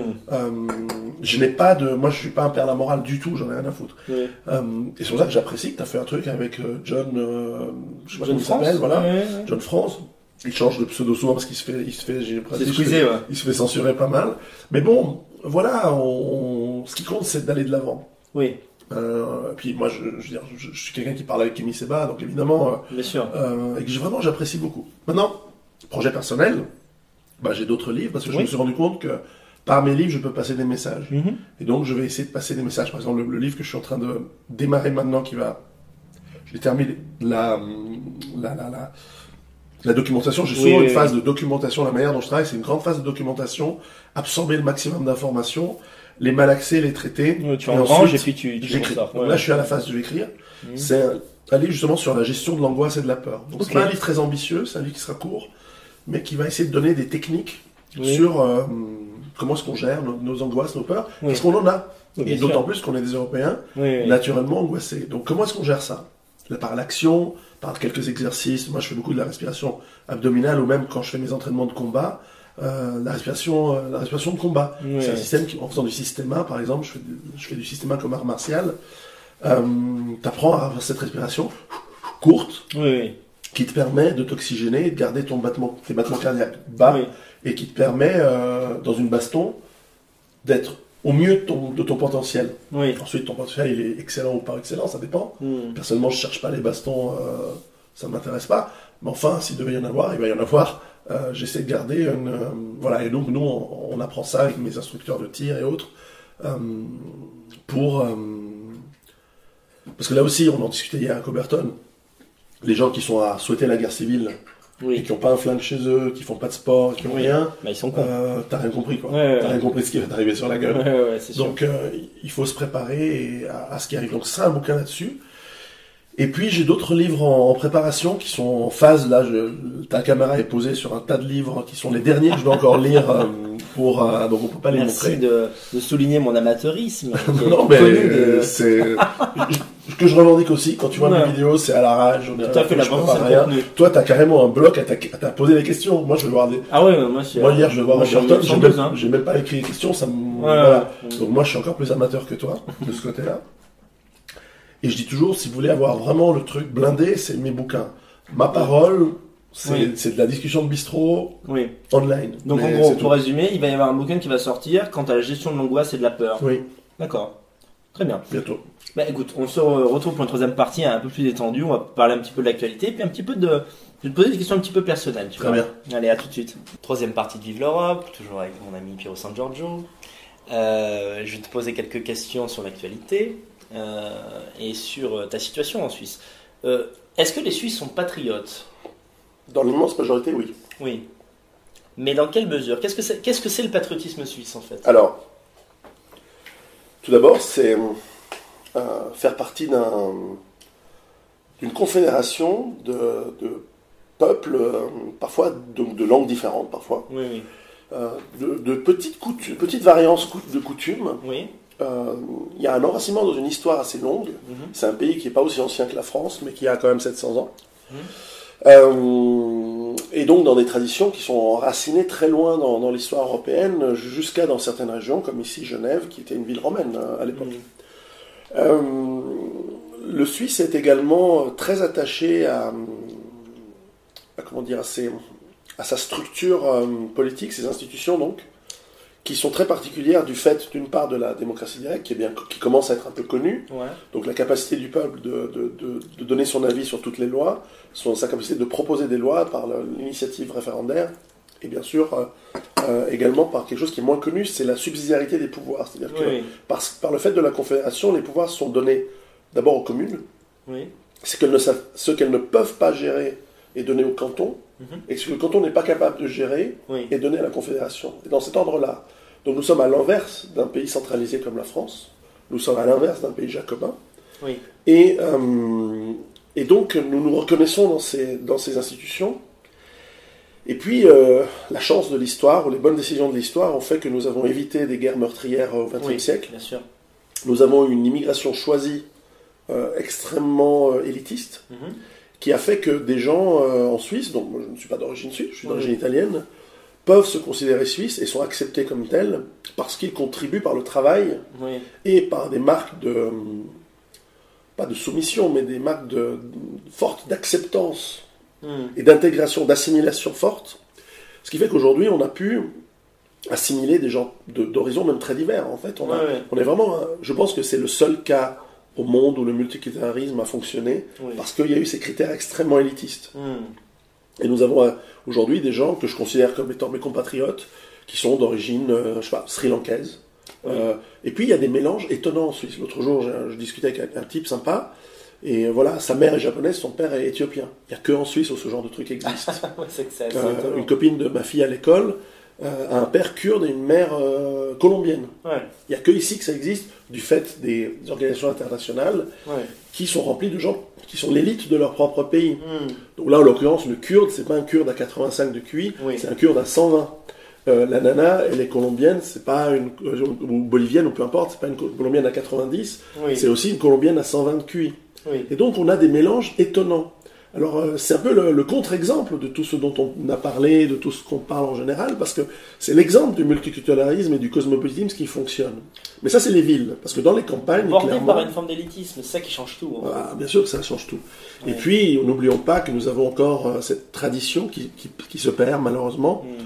du citoyen armé Ah oui. dans la milice. Oui, quand même. Et chez nous, la milice n'est pas un gros mot. Au contraire, c'est quelque chose qui est très bien vu. C'est-à-dire que nous, nous voyons au contraire d'un très mal œil les armées professionnelles. Oui. Pour nous, la- l'armée est l'émanation du peuple. Oui. Et lorsque Suisse, la Suisse, qui a un système en plus politique basé sur le consensus, on nous pose parfois la question en disant mais quel- où est le- où est l'opposition? Oui. Ah, L'opposition, c'est le peuple. Parce que le peuple, il est en armes. Nous sommes tous armés. Oui. Donc le jour où on a une tendance tyrannique de la part du gouvernement, chose qui n'arrive pas parce que eux-mêmes font partie du peuple et, et donc ils savent très bien de, de- de quoi il s'agit, et comme on peut les châtier régulièrement par nos référendums, généralement ils font gaffe. Et, ils savent que nous sommes armés, donc nous avons un 5 millions euh, de Suisses qui ont des armes chez eux. Oui, oui. Euh, ça calme. Après tout, je, prenais, je prends toujours, parfois, je, je suis taquin avec, mes amis français, en leur disant, vous savez, la manif pour tous, un million et demi de personnes dans la rue, ils auraient tous pris leur fusil de chasse. Oui, Vous étiez au pouvoir. bien sûr. Mais euh, ils sont cons, ils ont pas pris le fusil de place. Oui. Donc voilà ce qui arrive quand on a une tarlouse, fût- fût-elle catholique. Donc ouais, pour résumer, il y a quand même un sentiment national en Suisse qui est important, en dépit des différences, euh, bah, on pourrait dire presque même ethniques, hein, c'est-à-dire qu'un Suisse italien n'est pas un Suisse allemand. Mais, Oui, euh, alors, alors après, si je veux, si, je fais- hein. si, je veux faire, si je veux me faire aussi la- l'avocat du diable, Oui. parce que les deux réalités existent, c'est qu'à côté de ça, il y a aussi un cosmopolitisme de gauche, Ah oui, euh, immigrationniste. Oui, Euh, Aujourd'hui, nous avons une forte immigration de, de gens abrutis, il faut le dire, euh, qui viennent de pays d'abrutis. Et voilà, et, et ce qui fait que en bas de chez moi ici, il y a trois ans, il y avait 5 dealers. L'année dernière, il y en avait 15. Aujourd'hui, il y en a 50. Mm. Euh, tous du Nigeria et de- de- de- de- d'Afrique de, l'Ouest. Euh, pires. Oui, alors aujourd'hui, ils n'osent pas euh, commettre des crimes autres Mm. que euh, le, deal Ouais. de drogue, parce qu'ils savent très bien que la police est brutale. Ouais. dire, ici, ça déconne pas. hein. C'est pas Ouais. comme en France. Ici, ça tire. Veux dire, chaque, chaque, chaque mois, il y a un mec qui se fait flinguer par les flics en Suisse. Ah c'est intéressant de Oui, oui, mais parce que, effectivement, en légitime défense, euh, un type qui sort, qui, qui sort un couteau et qui menace un flic, il se fait allumer. Il est Oui, les, les flics utilisent leurs armes, Oui, et ce qui est c'est normal. pas mal vu. Non, non, mais c'est normal, et ils sont soutenus par la population, ce qui fait que les juges généralement, vont pas commencer à casser les couilles aux, aux- aux flics, quoi. Ils vont pas commencer à chercher les. En gros, on- n'a pas ce que Boris Lelay dénonce souvent, d'ailleurs on le salue, bah, c'est l'occasion de le saluer, c'est-à-dire le, le côté marxiste des magistrats. Non. Oui, cette, alors euh, il existe, mais il oui. est tenu. Oui, oui, oui. Il existe en partie, peut-être même en majorité des magistrats, mais il est tenu. Oui, Et euh, il est tenu parce que le peuple est là, et le peuple est en armes. Donc on peut pas mépriser le peuple, parce que tu méprises pas un mec qui a un fusil d'assaut chez lui avec ça. ses munitions. Ouais, ça change tout. hein. Et, donc, et en plus, tu lui parles gentiment. Donc, euh, on, est un peu, on est un peuple très poli, encore aujourd'hui. Ouais. Mais il faut avouer que nos villes sont en train de devenir des poubelles. Genève est une poubelle, Lausanne est une poubelle. Ouais. Euh, il y a, il y a, on est sur la, on est sur le, La pente de la parification. voilà, on est en train de, on est en c'est en train de mal se passer. Ouais, Mais je pense que du fait qu'on ait 20 ou 30 ans d'avant, de, de retard justement sur d'autres pays européens, ça nous sauvera parce que l'effondrement est proche. bien sûr. La fin est proche. Non, mais on s'approche, quoi. C'est plus, Mm. c'est plus un horizon de 10-20 ans, c'est un horizon de quelques mois, de quelques années, Oui, je crois. oui moi aussi. Et donc, euh, et donc ici, nous sommes euh, d'une culture prévoyante. Il y a encore cette, euh, cette tradition d'avoir des stocks de bouffe dans, ses- dans sa cave, d'avoir de l'eau, de la nourriture et des armes pour pouvoir se, se défendre. Et puis aussi d'avoir une, euh, comment dire, il y a cette idée de ligne de défense. C'est-à-dire Oui. qu'aujourd'hui, l'armée suisse, par exemple, euh, on nous a, parce que c'est pas parce qu'on est, de- c'est pas parce qu'on est une démocratie qu'on se fait paniquer, hein, parfois oui, oui. on nous a niqué avec une loi qui, euh, que le peuple a accepté comme un con, euh, de réduire l'armée suisse de, de, de 260 000 hommes à 130 000. Oui, Or, euh, ce que ça signifie, c'est que nous, serons, nous ne serons pas capables de à la fois protéger les frontières et de maintenir l'ordre à l'intérieur du pays. oui, Donc, les citoyens se préparent à se substituer à l'armée pour maintenir l'ordre au sein du pays, et de plus en plus se constituent des milices Ah oui, euh, évidemment non officielle, alors euh, sous forme euh, non, euh, non même, il n'y a même pas besoin de, de- de s'incorporer en, en association euh, bidon. C'est simplement les gens du quartier se disent, bah voilà, on se connaît, Ouais. euh, au cas où il y aurait un problème, au cas où les 50 dealers commenceraient à systématiquement piller, violer euh, la maison, chaque maison dans le quartier, chaque appartement dans les immeubles d'ici du quartier à Genève, et que la police n'intervient pas, Mm. on s'en occupe. En somme, il y a une perspective d'autodéfense réelle. Bien sûr, bien Oui, sûr. Ça, ça, change vraiment de la France. Mais, euh, et, et qui inclut des gens, encore une fois, hier soir je dînais avec une Iranienne, avec un Sri Lankais, euh, d'origine, d'origine, Oui, oui. mais qui sont parfaitement dans la logique qui et qui ont même l'accent. Très contents de vivre en Suisse Ouais. et qui ne veulent en aucun cas que la situation change. L'avantage aussi, c'est que nous n'avons aucun, aucune banlieue ghetto, puisque la loi a toujours dispatché les gens à travers le, pays. oui. Et donc il y a une émulation positive, c'est-à-dire que si tu es le seul chômeur de l'immeuble, tout le monde va te tirer la gueule parce que tu es une sale merde de chômeur, tu vois. C'est comme ça que les gens voient. Je dis pas que c'est, je dis pas que les chômeurs sont des merdes, mais la- l'attitude suisse, c'est de dire si tu travailles pas, c'est que tu es suspect. Oui, oui. Soit tu es trop con, soit tu fais pas d'efforts. Oui, tout à fait. Donc quand tu es le seul à être traité de, de feignasse par tout le monde dans l'immeuble, ben tu vas te casser le cul, tu trouves un boulot. Il y a, donc c'est un patriotisme réel, c'est-à-dire que il y a une assimilation à la culture suisse pour les gens qui arrivent de l'extérieur Ouais. et qui souhaitent vraiment préserver la Suisse telle qu'elle est. Alors, ce qui est très intéressant, c'est que pendant longtemps, la gauche avait suggéré de faire voter les étrangers. Oui, Elle a arrêté de le demander parce qu'elle se rend compte que les étrangers en Suisse, une fois qu'ils se naturalisent et qu'ils deviennent suisses, votent à l'extrême droite. Tiens non. Parce qu'ils veulent éviter de faire venir les merdes qu'ils ont fui. Oui, oui, oui, il faut donc, fermer la porte euh, en ils veulent absolument fermer la porte en rentrant, et sur quoi ils ont raison. Et, euh, et c'est tout à fait noble de le faire. hein. Les gens disent Ah, Tu veux fermer la porte avant? Oui. D'ailleurs, si on pouvait virer deux ou trois Suisses, ce serait bien aussi, mais bon, on peut pas le faire. Ah bah la On va, gauche les, hein, on va les qu'elle soit. rééduquer, on va les rééduquer. Voilà, voilà. Mais le, et puis ils, ils découvriront la- les joies de la machette euh, sans qu'on ait besoin de faire quoi que ce soit. Oui, oui. Mais le, le- donc la gauche est obligée de se auto-censurer ici. Oui, oui, oui. Et ça, c'est quelque chose d'extraordinaire quand on part en France ou ailleurs. euh, Oui, où, ils sont tout puissants. où ils sont tout puissants. euh, Oui. Voilà. Ici, c'est pas le cas. Alors, euh, question, attention là, euh, sur des questions complexes. Ne penses-tu pas que la droite islamophile a confisqué le combat nationaliste? Et pourquoi t'obstines-tu à souhaiter un bon Aïd aux musulmans, qui après tout sont nos ennemis? Alors moi, je ne, pense- alors, je ne crois pas que les musulmans sont nos ennemis. D'ailleurs, euh, strictement, non, non, strictement sensu, eux veulent au pire nous convertir. Ouais. Ils veulent pas forcément nous tuer ou nous mettre en Oui, esclavage. donc annihiler notre culture. Et, mais c'est pour moi c'est une opinion, c'est une Oui. opinion à laquelle je, je, dans laquelle je ne sous- souscris pas évidemment Oui. et, et contre laquelle je suis prêt à me battre physiquement. Oui. Mais euh, ce n'est ce n'est pas un, un élément de d'inamitié ou de ou de, de haine du tout. D'accord.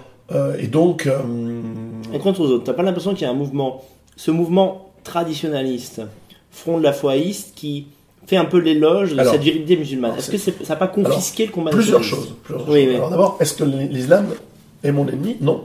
D'accord, ok, ça ok. Maintenant, euh, est-ce que euh, j'ai envie que l'islam existe ou chez moi? Non. Oui, oui, oui. Est-ce que hum, j'ai envie que des musulmans vivent en Europe?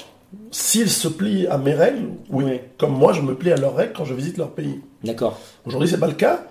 Alors, ensuite, y a-t-il une droite immigrationniste? Bah, Indéniablement, le Islamophile, cas. je dirais. Et même islamophile. Ouais. Alors, c'est deux choses.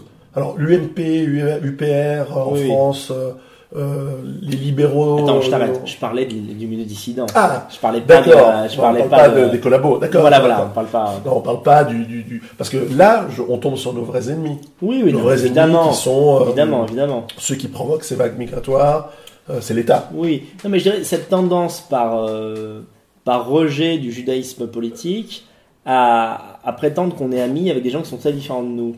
Euh, ce qui Oui, est un alors, peu, je vois ce on va dire veux la ligne de la vie sorale, on va dire en gros quoi. Est-ce que tu penses pas que ça a confisqué le combat national Tu vois? D'abord, je pense que celui qui se, qui se, f- qui, qui, qui se laisse influencer, c'est qu'il est juvénile. Alors peut-être qu'il y en a beaucoup. Oui. Et, et de, de mes 45 ans, j'ai de la peine à être influencé, euh, enfin, en tout cas plus de peine à influencer que quand j'en avais euh, 20. Mhm. Euh, probablement qu'il y a une, oui, il y a un- une admiration de la virilité Mhm. Euh, qui ne tient qu'à nous de, de parce qu'elle est là, hein, on l'a tous. Elle ne tient qu'à nous que de la, que de l'assumer et de la revendiquer. Mhm. D'ailleurs, je vais t'offrir, un- Rien. je vais t'offrir un, livre. euh, J'avais pensé, La Voix virile La voix virile. de Jack Donovan. D'accord. Excellent livre. Je pense que tu vas apprécier ma préface. Et euh, D'accord. qui, qui, qui, qui, qui est un peu un traité sur cette virilité qui, qui peut-être nous manque. Ok. et le, que l'on va retrouver, que l'on va redécouvrir. Après, ce front de la foi, là, non, j'y crois pas. Ouais, d'accord. Là, j'y crois pas. Le, le Civitas euh, Oui. qui tend la main aux musulmans, c'est le même. C'est c'est ce que j'expliquais tout à l'heure avec euh, égalité et recréation. Il y a eu un moment pour le faire. Il y a un moment où c'est la, la chose morale qu'il faut faire. Mhm. Et que peut-être on peut imaginer qu'un accord tactique contre des ennemis plus puissants soit faisable, mais à mon avis, ils vont drainer euh, 25, 25 musulmans à, à Oui. la manif pour tous. Oui, oui, oui. Donc tout ça pour ça. Et, et même voir euh, Parce que euh, encourager la remigration des meilleurs éléments. Moi, c'est ce Alors, que je vois. D'ailleurs, d'ailleurs, Ouais. c'est ce que je- quelque part j'encourage, parce Oui. que je- comme j'encourage la rémigration volontaire, je sais que la racaille va pas partir. C'est ça le problème. ce sera le- Oui. Oui, mais je dois être cohérent. Oui. Je peux pas dire euh, les abrutis partez, les mecs bien restés. Oui, puis ça sera bien pour faire un tri après, quoi. Au contraire, je devrais dire les mecs bien, euh, voilà, je devrais dire rester, mais Oui. Mais malheureusement, j'essaye de dire, d'abord j'essaie de dire faites ce que vous voulez. Oui, mais déjà, oui. Mais euh, parce qu'à la fin, euh, vous allez voir ce qui va se passer. Et moi, je, je- quand, je, quand je pense, quand je dis dans les conférences, je fais des j'ai fait une conférence par exemple ici à Genève. 300 musulmans dans la salle. Oui, Et je leur dis, les mecs, vous n'allez pas gagner. oui, oui, oui. Vous allez être exterminés. Oui, Je dis pas que je le souhaite. Oui. Je ne peux pas souhaiter quelque chose comme ça. Oui. C'est pas dans ma nature. Mais si vous ne faites pas le ménage dans votre communauté, Oui, pour tenir vos racailles, pour Mm. tenir les, les islamistes euh, qui, qui Mm. s'expriment, Mm. et qui s'expriment violemment. Euh, si vous ne faites pas ce travail, les mecs, vous êtes que 5% de la population européenne. Hmm. Vous allez mourir. Parce que ce qui nous arrive, alors peut-être que je me trompe, peut-être que, que tout ira bien, puis que, mais moi j'ai l'impression que ce qui arrive, encore une fois, va retransformer les populations européennes en des hyper violents. Oui. Ça va arranger nos maîtres de changer kazakh et ils vont dire, euh, de toute façon, je veux dire, Merkel, Hollande, dans un cas de figure, ils vont dire, mais vous savez, moi j'ai toujours été musulman, j'ai été converti dans les années 90 et j'ai fait semblant. Donc gardez-moi au pouvoir. Ouais. Illusion, illusion. Ou le contraire. Ou ils vont dire, non mais tu sais, vous savez, j'ai toujours été anti-musulman, mais j'étais obligé. Bah, tu fais, tu fais bien de le dire. T'as vu, il y a un bouquin qui sort sur Hollande, genre ce qu'Hollande n'aurait jamais dû dire, Mhm. où en fait, on, on- apprend, soi-disant, que Hollande, finalement, il n'est pas spécialement pour l'immigration. Non, Voilà. mais c'est Donc on c'est s'adapte un, peu à. C'est un politicien. Oui, voilà. Ouais, ouais.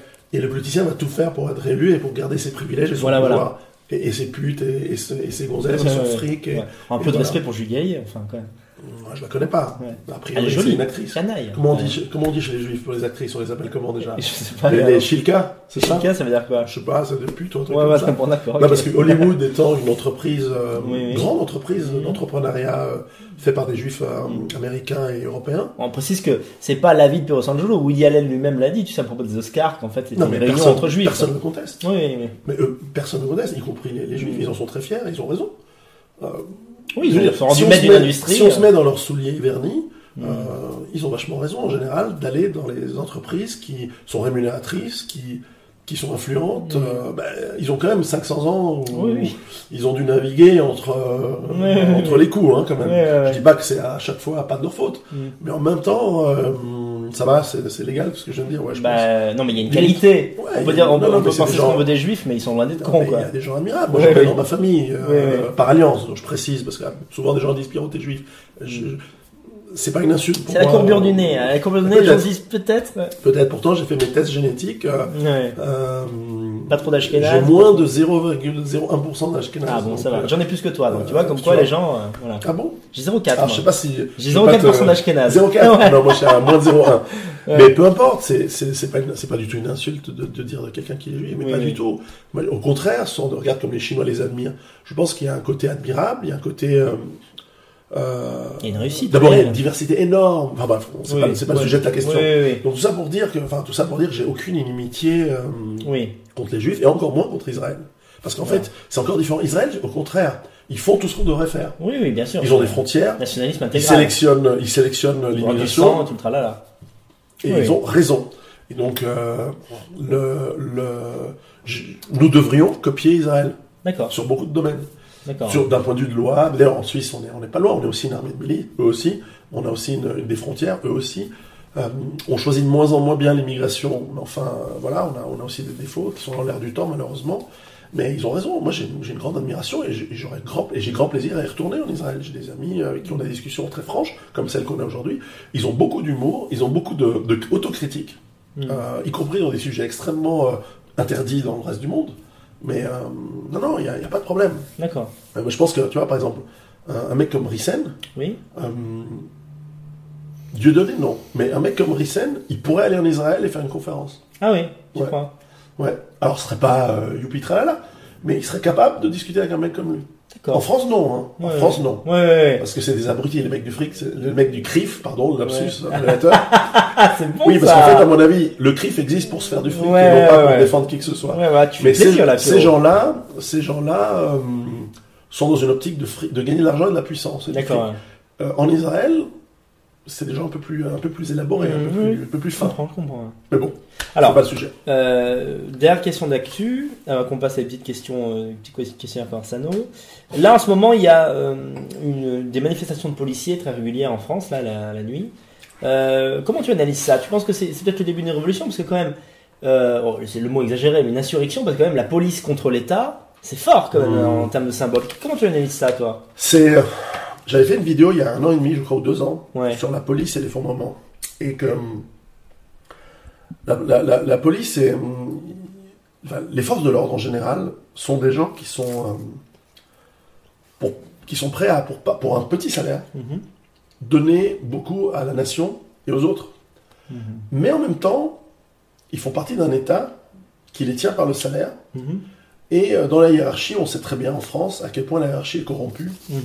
Euh, soit parce que euh, il y a une structure franc-maçonnique qui, qui est intégrée à l'État aujourd'hui, soit parce qu'il y a une structure bassement euh, de j'ai envie de ma retraite, j'ai envie de ma carrière, euh, et donc ça achète le mon silence. D'accord, oui. oui. Alors là, on voit que clairement, c'est la, base Oui. qui se révolte. Parce que la base, elle est confrontée au réel. Mais bien Donc, sûr. le réel, le réel il, est, euh, il est comme, euh, comme toi tu le décris, comme moi je le décris, comme... euh, Bah, ils sont cramés par des antifas et puis par des racailles. voilà. Voilà. Donc, euh, je pense qu'ils en ont un peu plein le cul. Mhm. Et hum, et il y a un mouvement de défiance. Et ce qui est intéressant aujourd'hui, c'est qu'il y a un mouvement de défiance de toutes parts qui montre que l'État, en réalité, c'est un tigre de papier. Oui. On parlait en off tout à l'heure en disant, mais si, si, si ce que je- dans ce que je dis aujourd'hui, la, je sais pas, la LICRA ou des enculés de ce genre m'enverrait un courrier en Suisse en me disant, euh, Monsieur, euh, vous avez dit euh, des mots qu'on considère euh, Mhm. comme étant très rémunérateurs pour nous, donc euh, veuillez passer à la 17e chambre correctionnelle de Paris pour euh, une audience. Ma- mon, mon courrier de retour, ce serait T'es qui Point, j'envoie le courrier. Recourrier me disent non, mais bon, Comment nous présentons, machin, un truc me. La question c'est espèce de petit connard, je ne sais pas qui tu es, genre tu es l'État français, je ne te reconnais pas comme étant la moindre légitimi- légitimité, petite merde, de me juger moi, citoyen suisse, Hmm. euh, homme libre, armé, capable Oui. de me défendre, je veux dire, va mourir. T'es qui T'as le droit de dire ce que tu Parce veux. qu'en plus, pour moi, c'est pas la France. Hmm. L'État, la France que je respecte comme un grand pays, l'État français de 2016, pour moi, c'est une petite merde insignifiante. Bien sûr, bien sûr. Donc je ne lui reconnais pas le droit de me digner, de, de, de, de, me juger moi, homme. D'accord. Eux, ce ne sont pas des hommes pour moi. Oui, oui. D'un point de vue euh, oui. philosophique, ce sont des merdes. Hmm. Ce sont des, des, des merdes anthropologiques, physiques, euh, mentales, intellectuelles. Enfin, je- donc, ils n'ont pas de prise sur moi. Alors, ils peuvent venir avec le. Ils peuvent envoyer le GIGN, à mon avis, ils ont autre chose à foutre. Mais je ne reconnais pas l'État français avoir la moindre opinion sur moi. Oui. De la même manière que c'est comme si. C'est comme quand, par exemple, dans la rue, ça m'est arrivé hein, d'avoir euh, des fous. Là, Ça m'est arrivé en France d'avoir un Africain qui dit euh, Vous, les Blancs, on est supérieurs à vous. Donc, sous-entendu intellectuellement. Ouais. Et, et- et moi, c'est un peu du genre Mais attends, il parle à qui? C'est audacieux quand même comme constat. Et hein.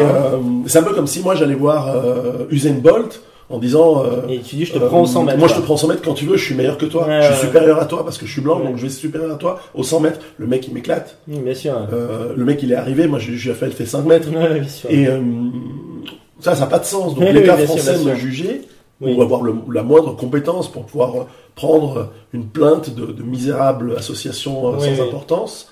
Euh, Mais attends, là permets-moi de dire, Pierrot, tu as, tu as digressé comme une petite canaille. Oui. Parce que je te parlais, je te, je te parlais. Mais je suis taquin. non, non, mais je te, je te parlais de, de- des policiers, c'est-à-dire que Oui. on reproche les Ce nations. sont mes amis. euh, Voilà, j'ai enfin réalisé ma vraie question. Oui. On reproche aux, aux- aux policiers de pas être du côté de la vraie France d'en bas des nations. Est-ce que là, le fait qu'ils défilent dans Paris, c'est pas un geste un peu un changement. Il y a un changement, tu vois. Mais de toute façon, on le sent tous. Enfin, Ouais. La raison pour laquelle mes livres se vendent bien, c'est parce qu'on sent bien qu'on va vers un effondrement. Quelle que soit la forme de Parce l'effondrement. que t'es bon, vas-y, lâche-toi. Au- Au-delà de ça. Mais le, le, le, mais je fais pas de la littérature, donc Oui, euh, oui, oui. je pense que j'ai j'ai mis le doigt sur quelque chose qui était dans, Oui. qui était en train d'arriver, et j'ai une bonne intuition et euh, j'ai un bon instinct. oui, oui. Alors certains disent non mais Dieu te parle mais tu l'écoutes pas. Je dis mais bon, ok. Mais euh, mais euh, De toute façon, je veux dire, il y a un appel du réel. Oui. Les bouquins comme les tiens fonctionnent mieux aujourd'hui que la littérature. Tu vends plus qu'un mec comme Marc-Edouard Nab, tu vois. Ne- il existe toujours. Mais mais le, le, le, nonobstant son talent littéraire, Oui, il y a- il y a- il y a- ça montre quand même quelque chose que, les- que les bouquins de Soral ou les tiens se vendent autant. Tiens, en parlant de littérature, je suis d'accord avec ton analyse sur Céline. ah oui, pense qu'il écrit pas. Il je pas pense que c'est bien, pas hein. génial dans la pas manière d'écrire, mais ce qu'il dit est génial. le fond est énorme. le fond est bon. Alors que les gens disent l'inverse. ouais, voilà, c'est bon. hein. Les gens disent non, mais le fond c'est ignoble, mais en fait il écrit bien. Non, non, il écrit Ouais. mal, mais le fond est bon. Moi, ça me fatigue, mais je suis d'accord avec tout. Cela dit, il a du talent d'avoir écrit Ouais, comme il a écrit, sûr, mais, sûr. mais puis je, me, je me compare pas à Céline. Mais, mais enfin. Oui. Oui, alors la police, c'est ce qui fait basculer un État en fait. C'est ce qui fait la révolution. Faut se méfier avec ce mot parce que qu'est-ce qu'il veut vraiment dire Mais en réalité, euh, lorsque la, soli- la, la police et l'armée changent de camp, c'est fini. Ouais, ouais, ouais, c'est ça, c'est ça. C'est ce basculement qu'on voit un petit peu. Ça commence à être le- pique mal, le- et puis là, on voit ça un petit peu. Le pique mal, euh, dommage. Ouais, mais ouais. euh, mais sait ce qu'ils euh, m'ont dit pendant sa garde à vue. Oui, mais le changement ne viendra pas des vieux. Oui, non, mais c'est sûr. Mais moi, je, Qui ont, qui ont. moi, je parfois, j'ai des gens qui disent, tu sais, Pierrot, il faut qu'on revienne à la France des années 60. Mais elle est plus là. Ouais, ouais, c'est Elle ça. est plus là. Il faut que changer. Il faudra, ce sera autre chose. Euh, Ouais. Non, le- le- les vieux bourgeois ne feront pas la révolution. Les vieux bourgeois ne changeront pas notre monde. Euh, S'ils y, participent, tant mieux. Oui. Mais la- le changement, c'est les jeunes générations. C'est pour ça Oui. qu'il faut faire des enfants. Oui, oui, tout à fait. Il faut faire des enfants. C'est bien, tu as commencé. Oui, oui, oui, on Continue. commence. Un guerrier, tu vois, j'espère. Ou une guerrière. Alors, écoute, on va terminer par, par le questionnaire Conversano. Des questions qui ne sont pas politiques.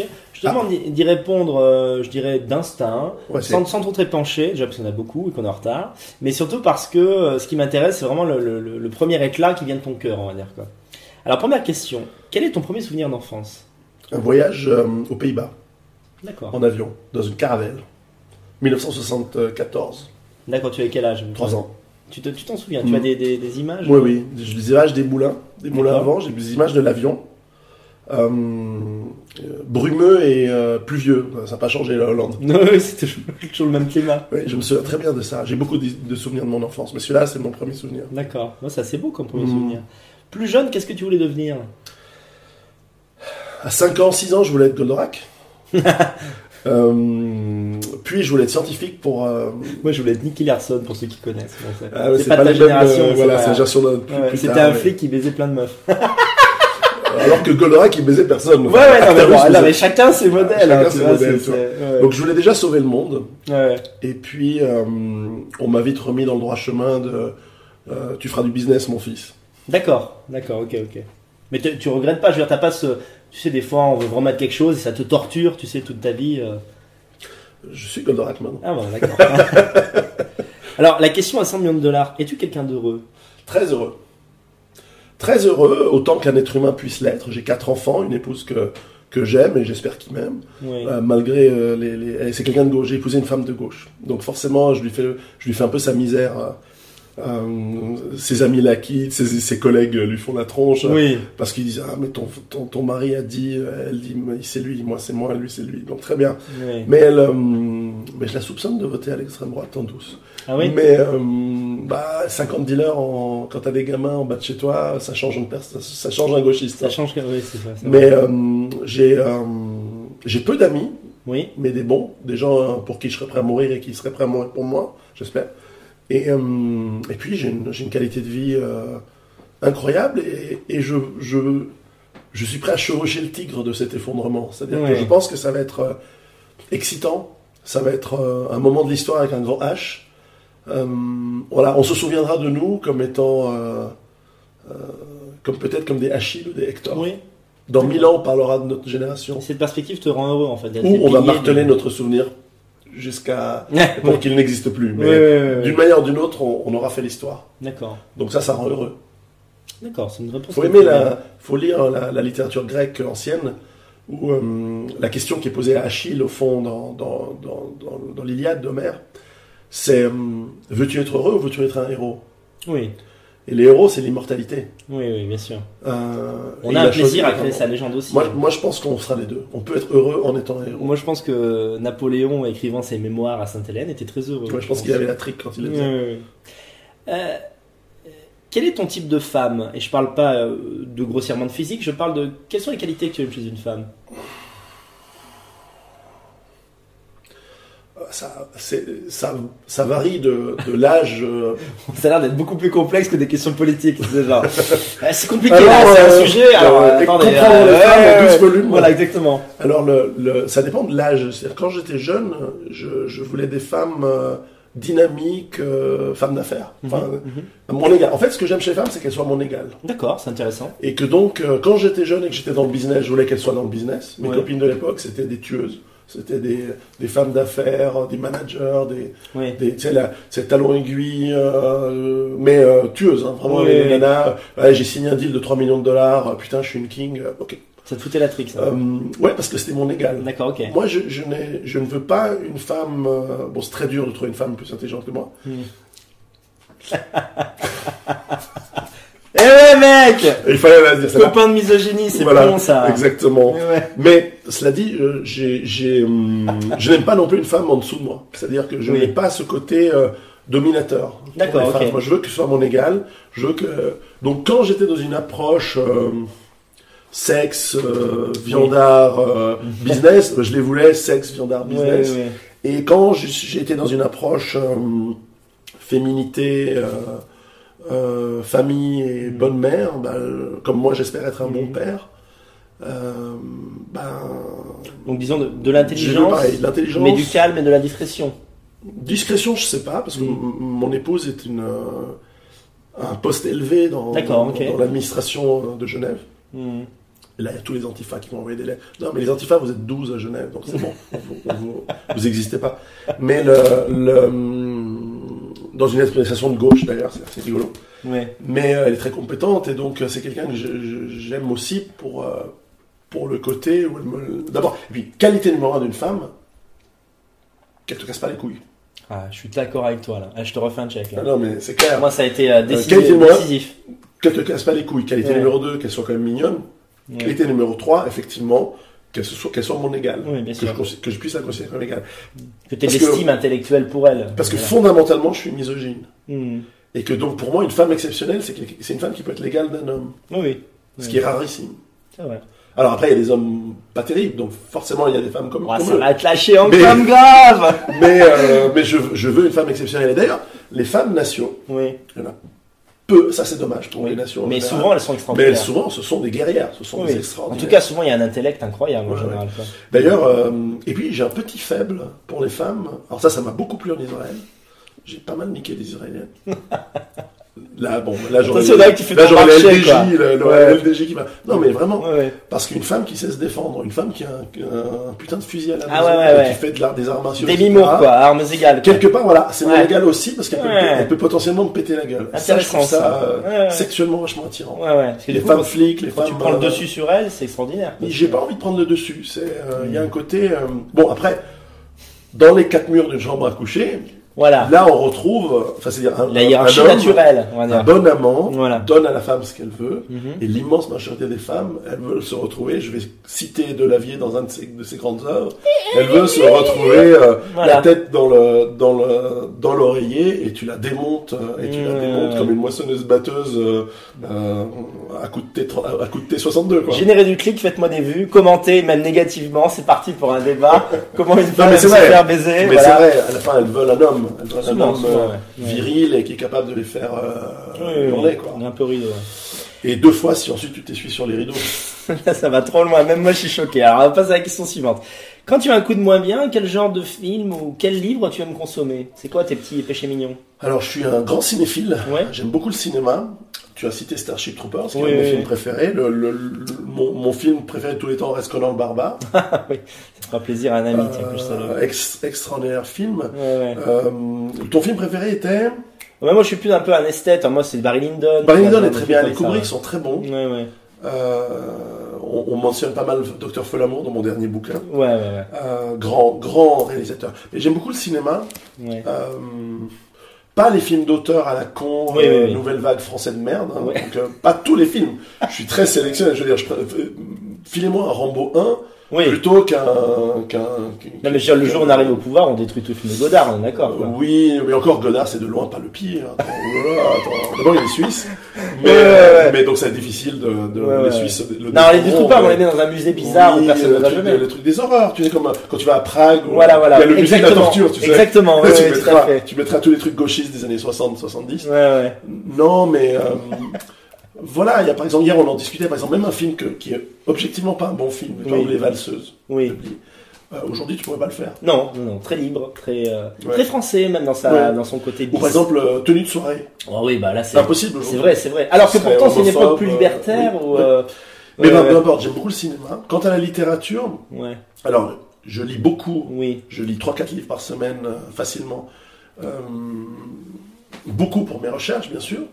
Dans la partie divertissement, alors j'ai eu pendant longtemps, et j'ai moins le temps de le faire, je, suis passionné de stratégie militaire, donc j'ai des livres euh, qui vont des, des, des- je sais pas, des, techniques et des stratégies militaires de, de Ramsès II jusqu'à euh, euh, Sepp Dietrich. Enfin, D'ailleurs, ce qui plaît beaucoup aux Russes quand, quand je fais des conférences en Russie, je leur dis j'aime beaucoup la Russie car euh, j'aime autant Dos- Dostoïevski que Rokossovski. Pour ceux qui ne savent pas, Rokossovski c'était le, le génie militaire de la Deuxième Guerre mondiale, oui. euh, dans l'ombre de Zhukov, mais qui est en fait le, le vrai euh, commandant d'armée de, chars de, D'accord. de- de l'armée soviétique. Bon, bon, peu importe. oui. Et puis dans la littérature pure, j'ai un grand, j'ai un grand plaisir à lire la littérature italienne, Qui est une des grandes littératures méconnues en France. Parce que vous êtes en France, c'est très chaud par rapport à la Moi-même, je la connaissais peu, littérature Alors, des Moravia, des Chacha, Ouais, des trucs extraordinaires.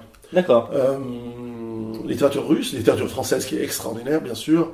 Euh, Je, dé- je redécouvre Balzac. euh, Oui, oui. D'ailleurs, merci Alain Soral, d'ailleurs, parce qu'il en avait parlé. Et je me suis dit, il a raison. Balzac, à adolescence et casse-couille, à 45 ans, tu te rends compte qu'il a tout compris. Le mec. Oui, oui, bien sûr. Balzac Ça se fait dans une autre temporalité, c'est comme quand tu vas à la fin des années Alors que 40. j'aimais bien Oui, euh, faut- Malraux quand j'avais 15 ans, Oui, oui. et qu'aujourd'hui, en le relisant, je me dis, ouais, c'est comme de la merde. Ouais. Enfin, c'est moins bien. Je dirais pas que c'est la merde. Ou Camus. Camus me plaisait beaucoup. Ah quand ouais, j'étais- récemment, quand moi j'ai relu Camus, je dis qu'est-ce que c'est que cette merde Et en fait, euh, moins bien. Ouais, ouais. C'est gauchiste. Non, Même, non. euh, Ouais, puis même des fois, tu vois pas le sens. Genre l'étranger de Camus, tu dis qu'est-ce qu'il a voulu dire moi, je l'aime bien, mais c'est peut-être que j'ai une mauvaise lecture. C'est J'ai une lecture totalement extrême du truc. D'accord. Genre, tu le prends pour un nihiliste. Euh, Oui, je pense qu'il est nihiliste. Ouais, moi aussi. Hein. Alors qu'en fait, il faisait de la morale. D'accord.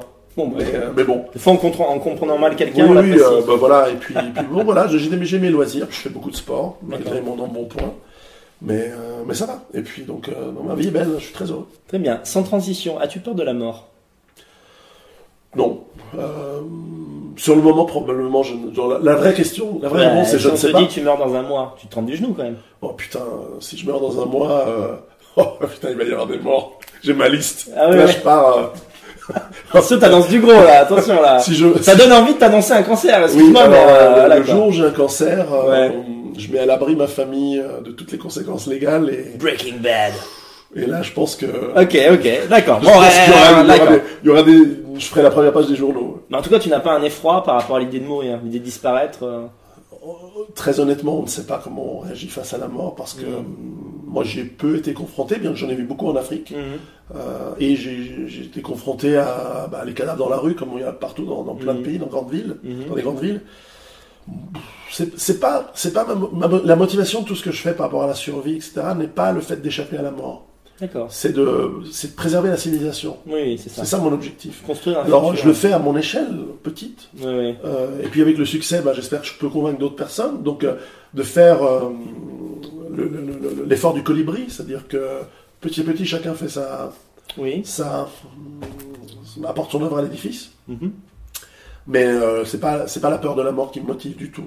D'accord. En revanche, étant non croyant, je n'ai ni aucun espoir ni quoi que ce soit. Euh, En revanche, je crois à la morale. Je crois que si tu vis une vie bien, Une morale innée, grecque. euh, oui, je pense que si tu fais le bien autour Mhm. de toi et que tu vis selon certains principes moraux euh, euh, objectifs, donc Mhm. pas le côté euh, euh, tu ne convoiteras point la femme des autres. Ça, ça- ça, c'est choisi ça en premier. oui, non, mais c'est euh, bon, c'est des trucs un peu, euh, c'est des trucs un peu Ouais, genre, non, on mais tu fout, genre, fait, la, fidélité absolue, machin. euh, Mhm.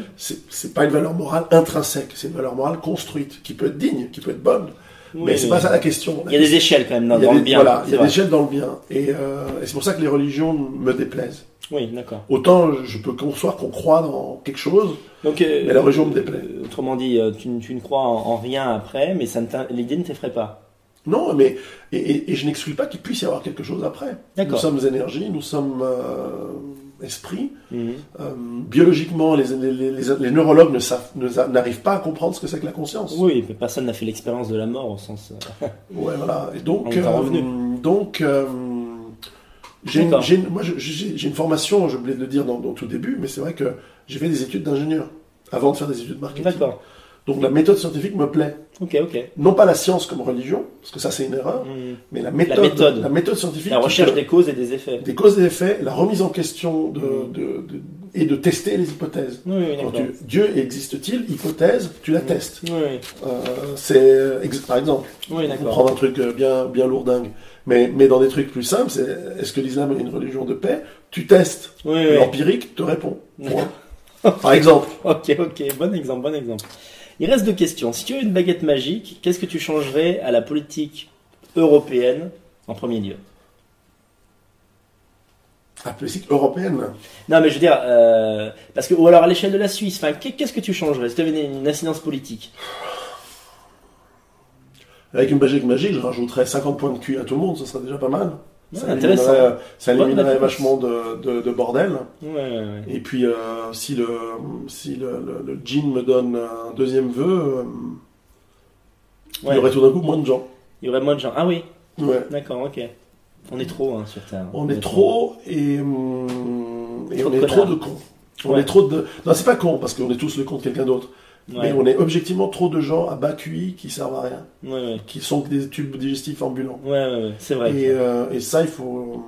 Si j'avais une budget magique, la deuxième chose, c'est que j'éliminerais euh, par magie.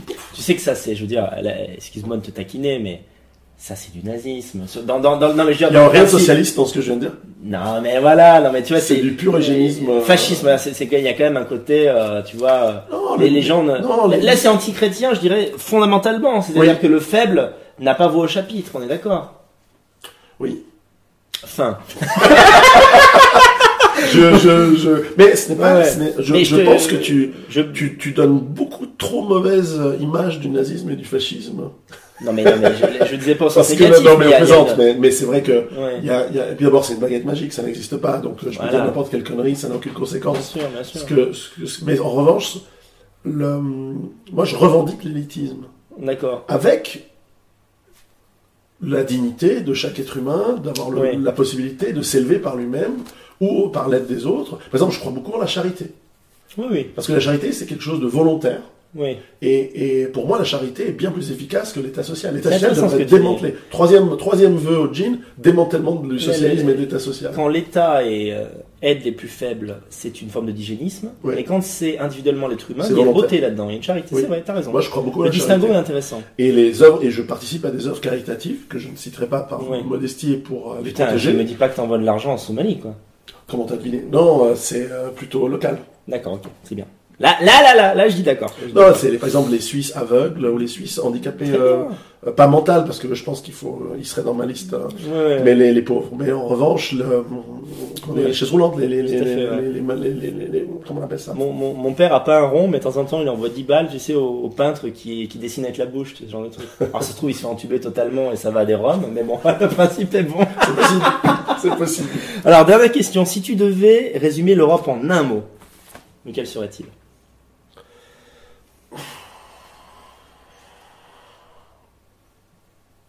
Grandeur. C'est la grandeur. C'est un beau mot de la fin, je te remercie. quoi. J'ai jamais pensé à ça, mais c'est vrai que ça résume bien C'est un petit continent, mais il est grand. les grands. C'est comme euh, la France est un petit pays, mais il est grand. Oui. L'Angleterre, c'est un petit, enfin, le Royaume-Uni, c'est un petit pays, mais il est grand. Ouais, L'Allemagne, c'est pas un très grand pays, c'est grand. Je veux dire, le Nigeria, l'Algérie, quatre fois plus grande que la France. c'est vrai. Mais c'est la France qui est grande. La France, dans le sens France, pas l'État français Bien de sûr, bien ouais. Oui, oui, la dichotomie est que d'accord. opère Abosi, tu vois, entre la République et la France. Ouais, il, a, il est un chouïa trop euh, germanophobe à mon goût et anglophobe à mon goût, mais c'est un bon gars. hein, c'est un Bon très gars, bon. ouais. euh, T'apprécies, je pense, en plus. Je l'apprécie. D'accord. Écoute Pierrot, je te remercie beaucoup pour cet entretien. Je pense que c'est très bientôt. un bon cru. À très bientôt. Merci à vous, merci de nous avoir suivis. Merci pour tous les tipeurs. Je vous encourage aussi à suivre Pierrot San Giorgio et on se retrouve bientôt pour une nouvelle émission. Salut les gars.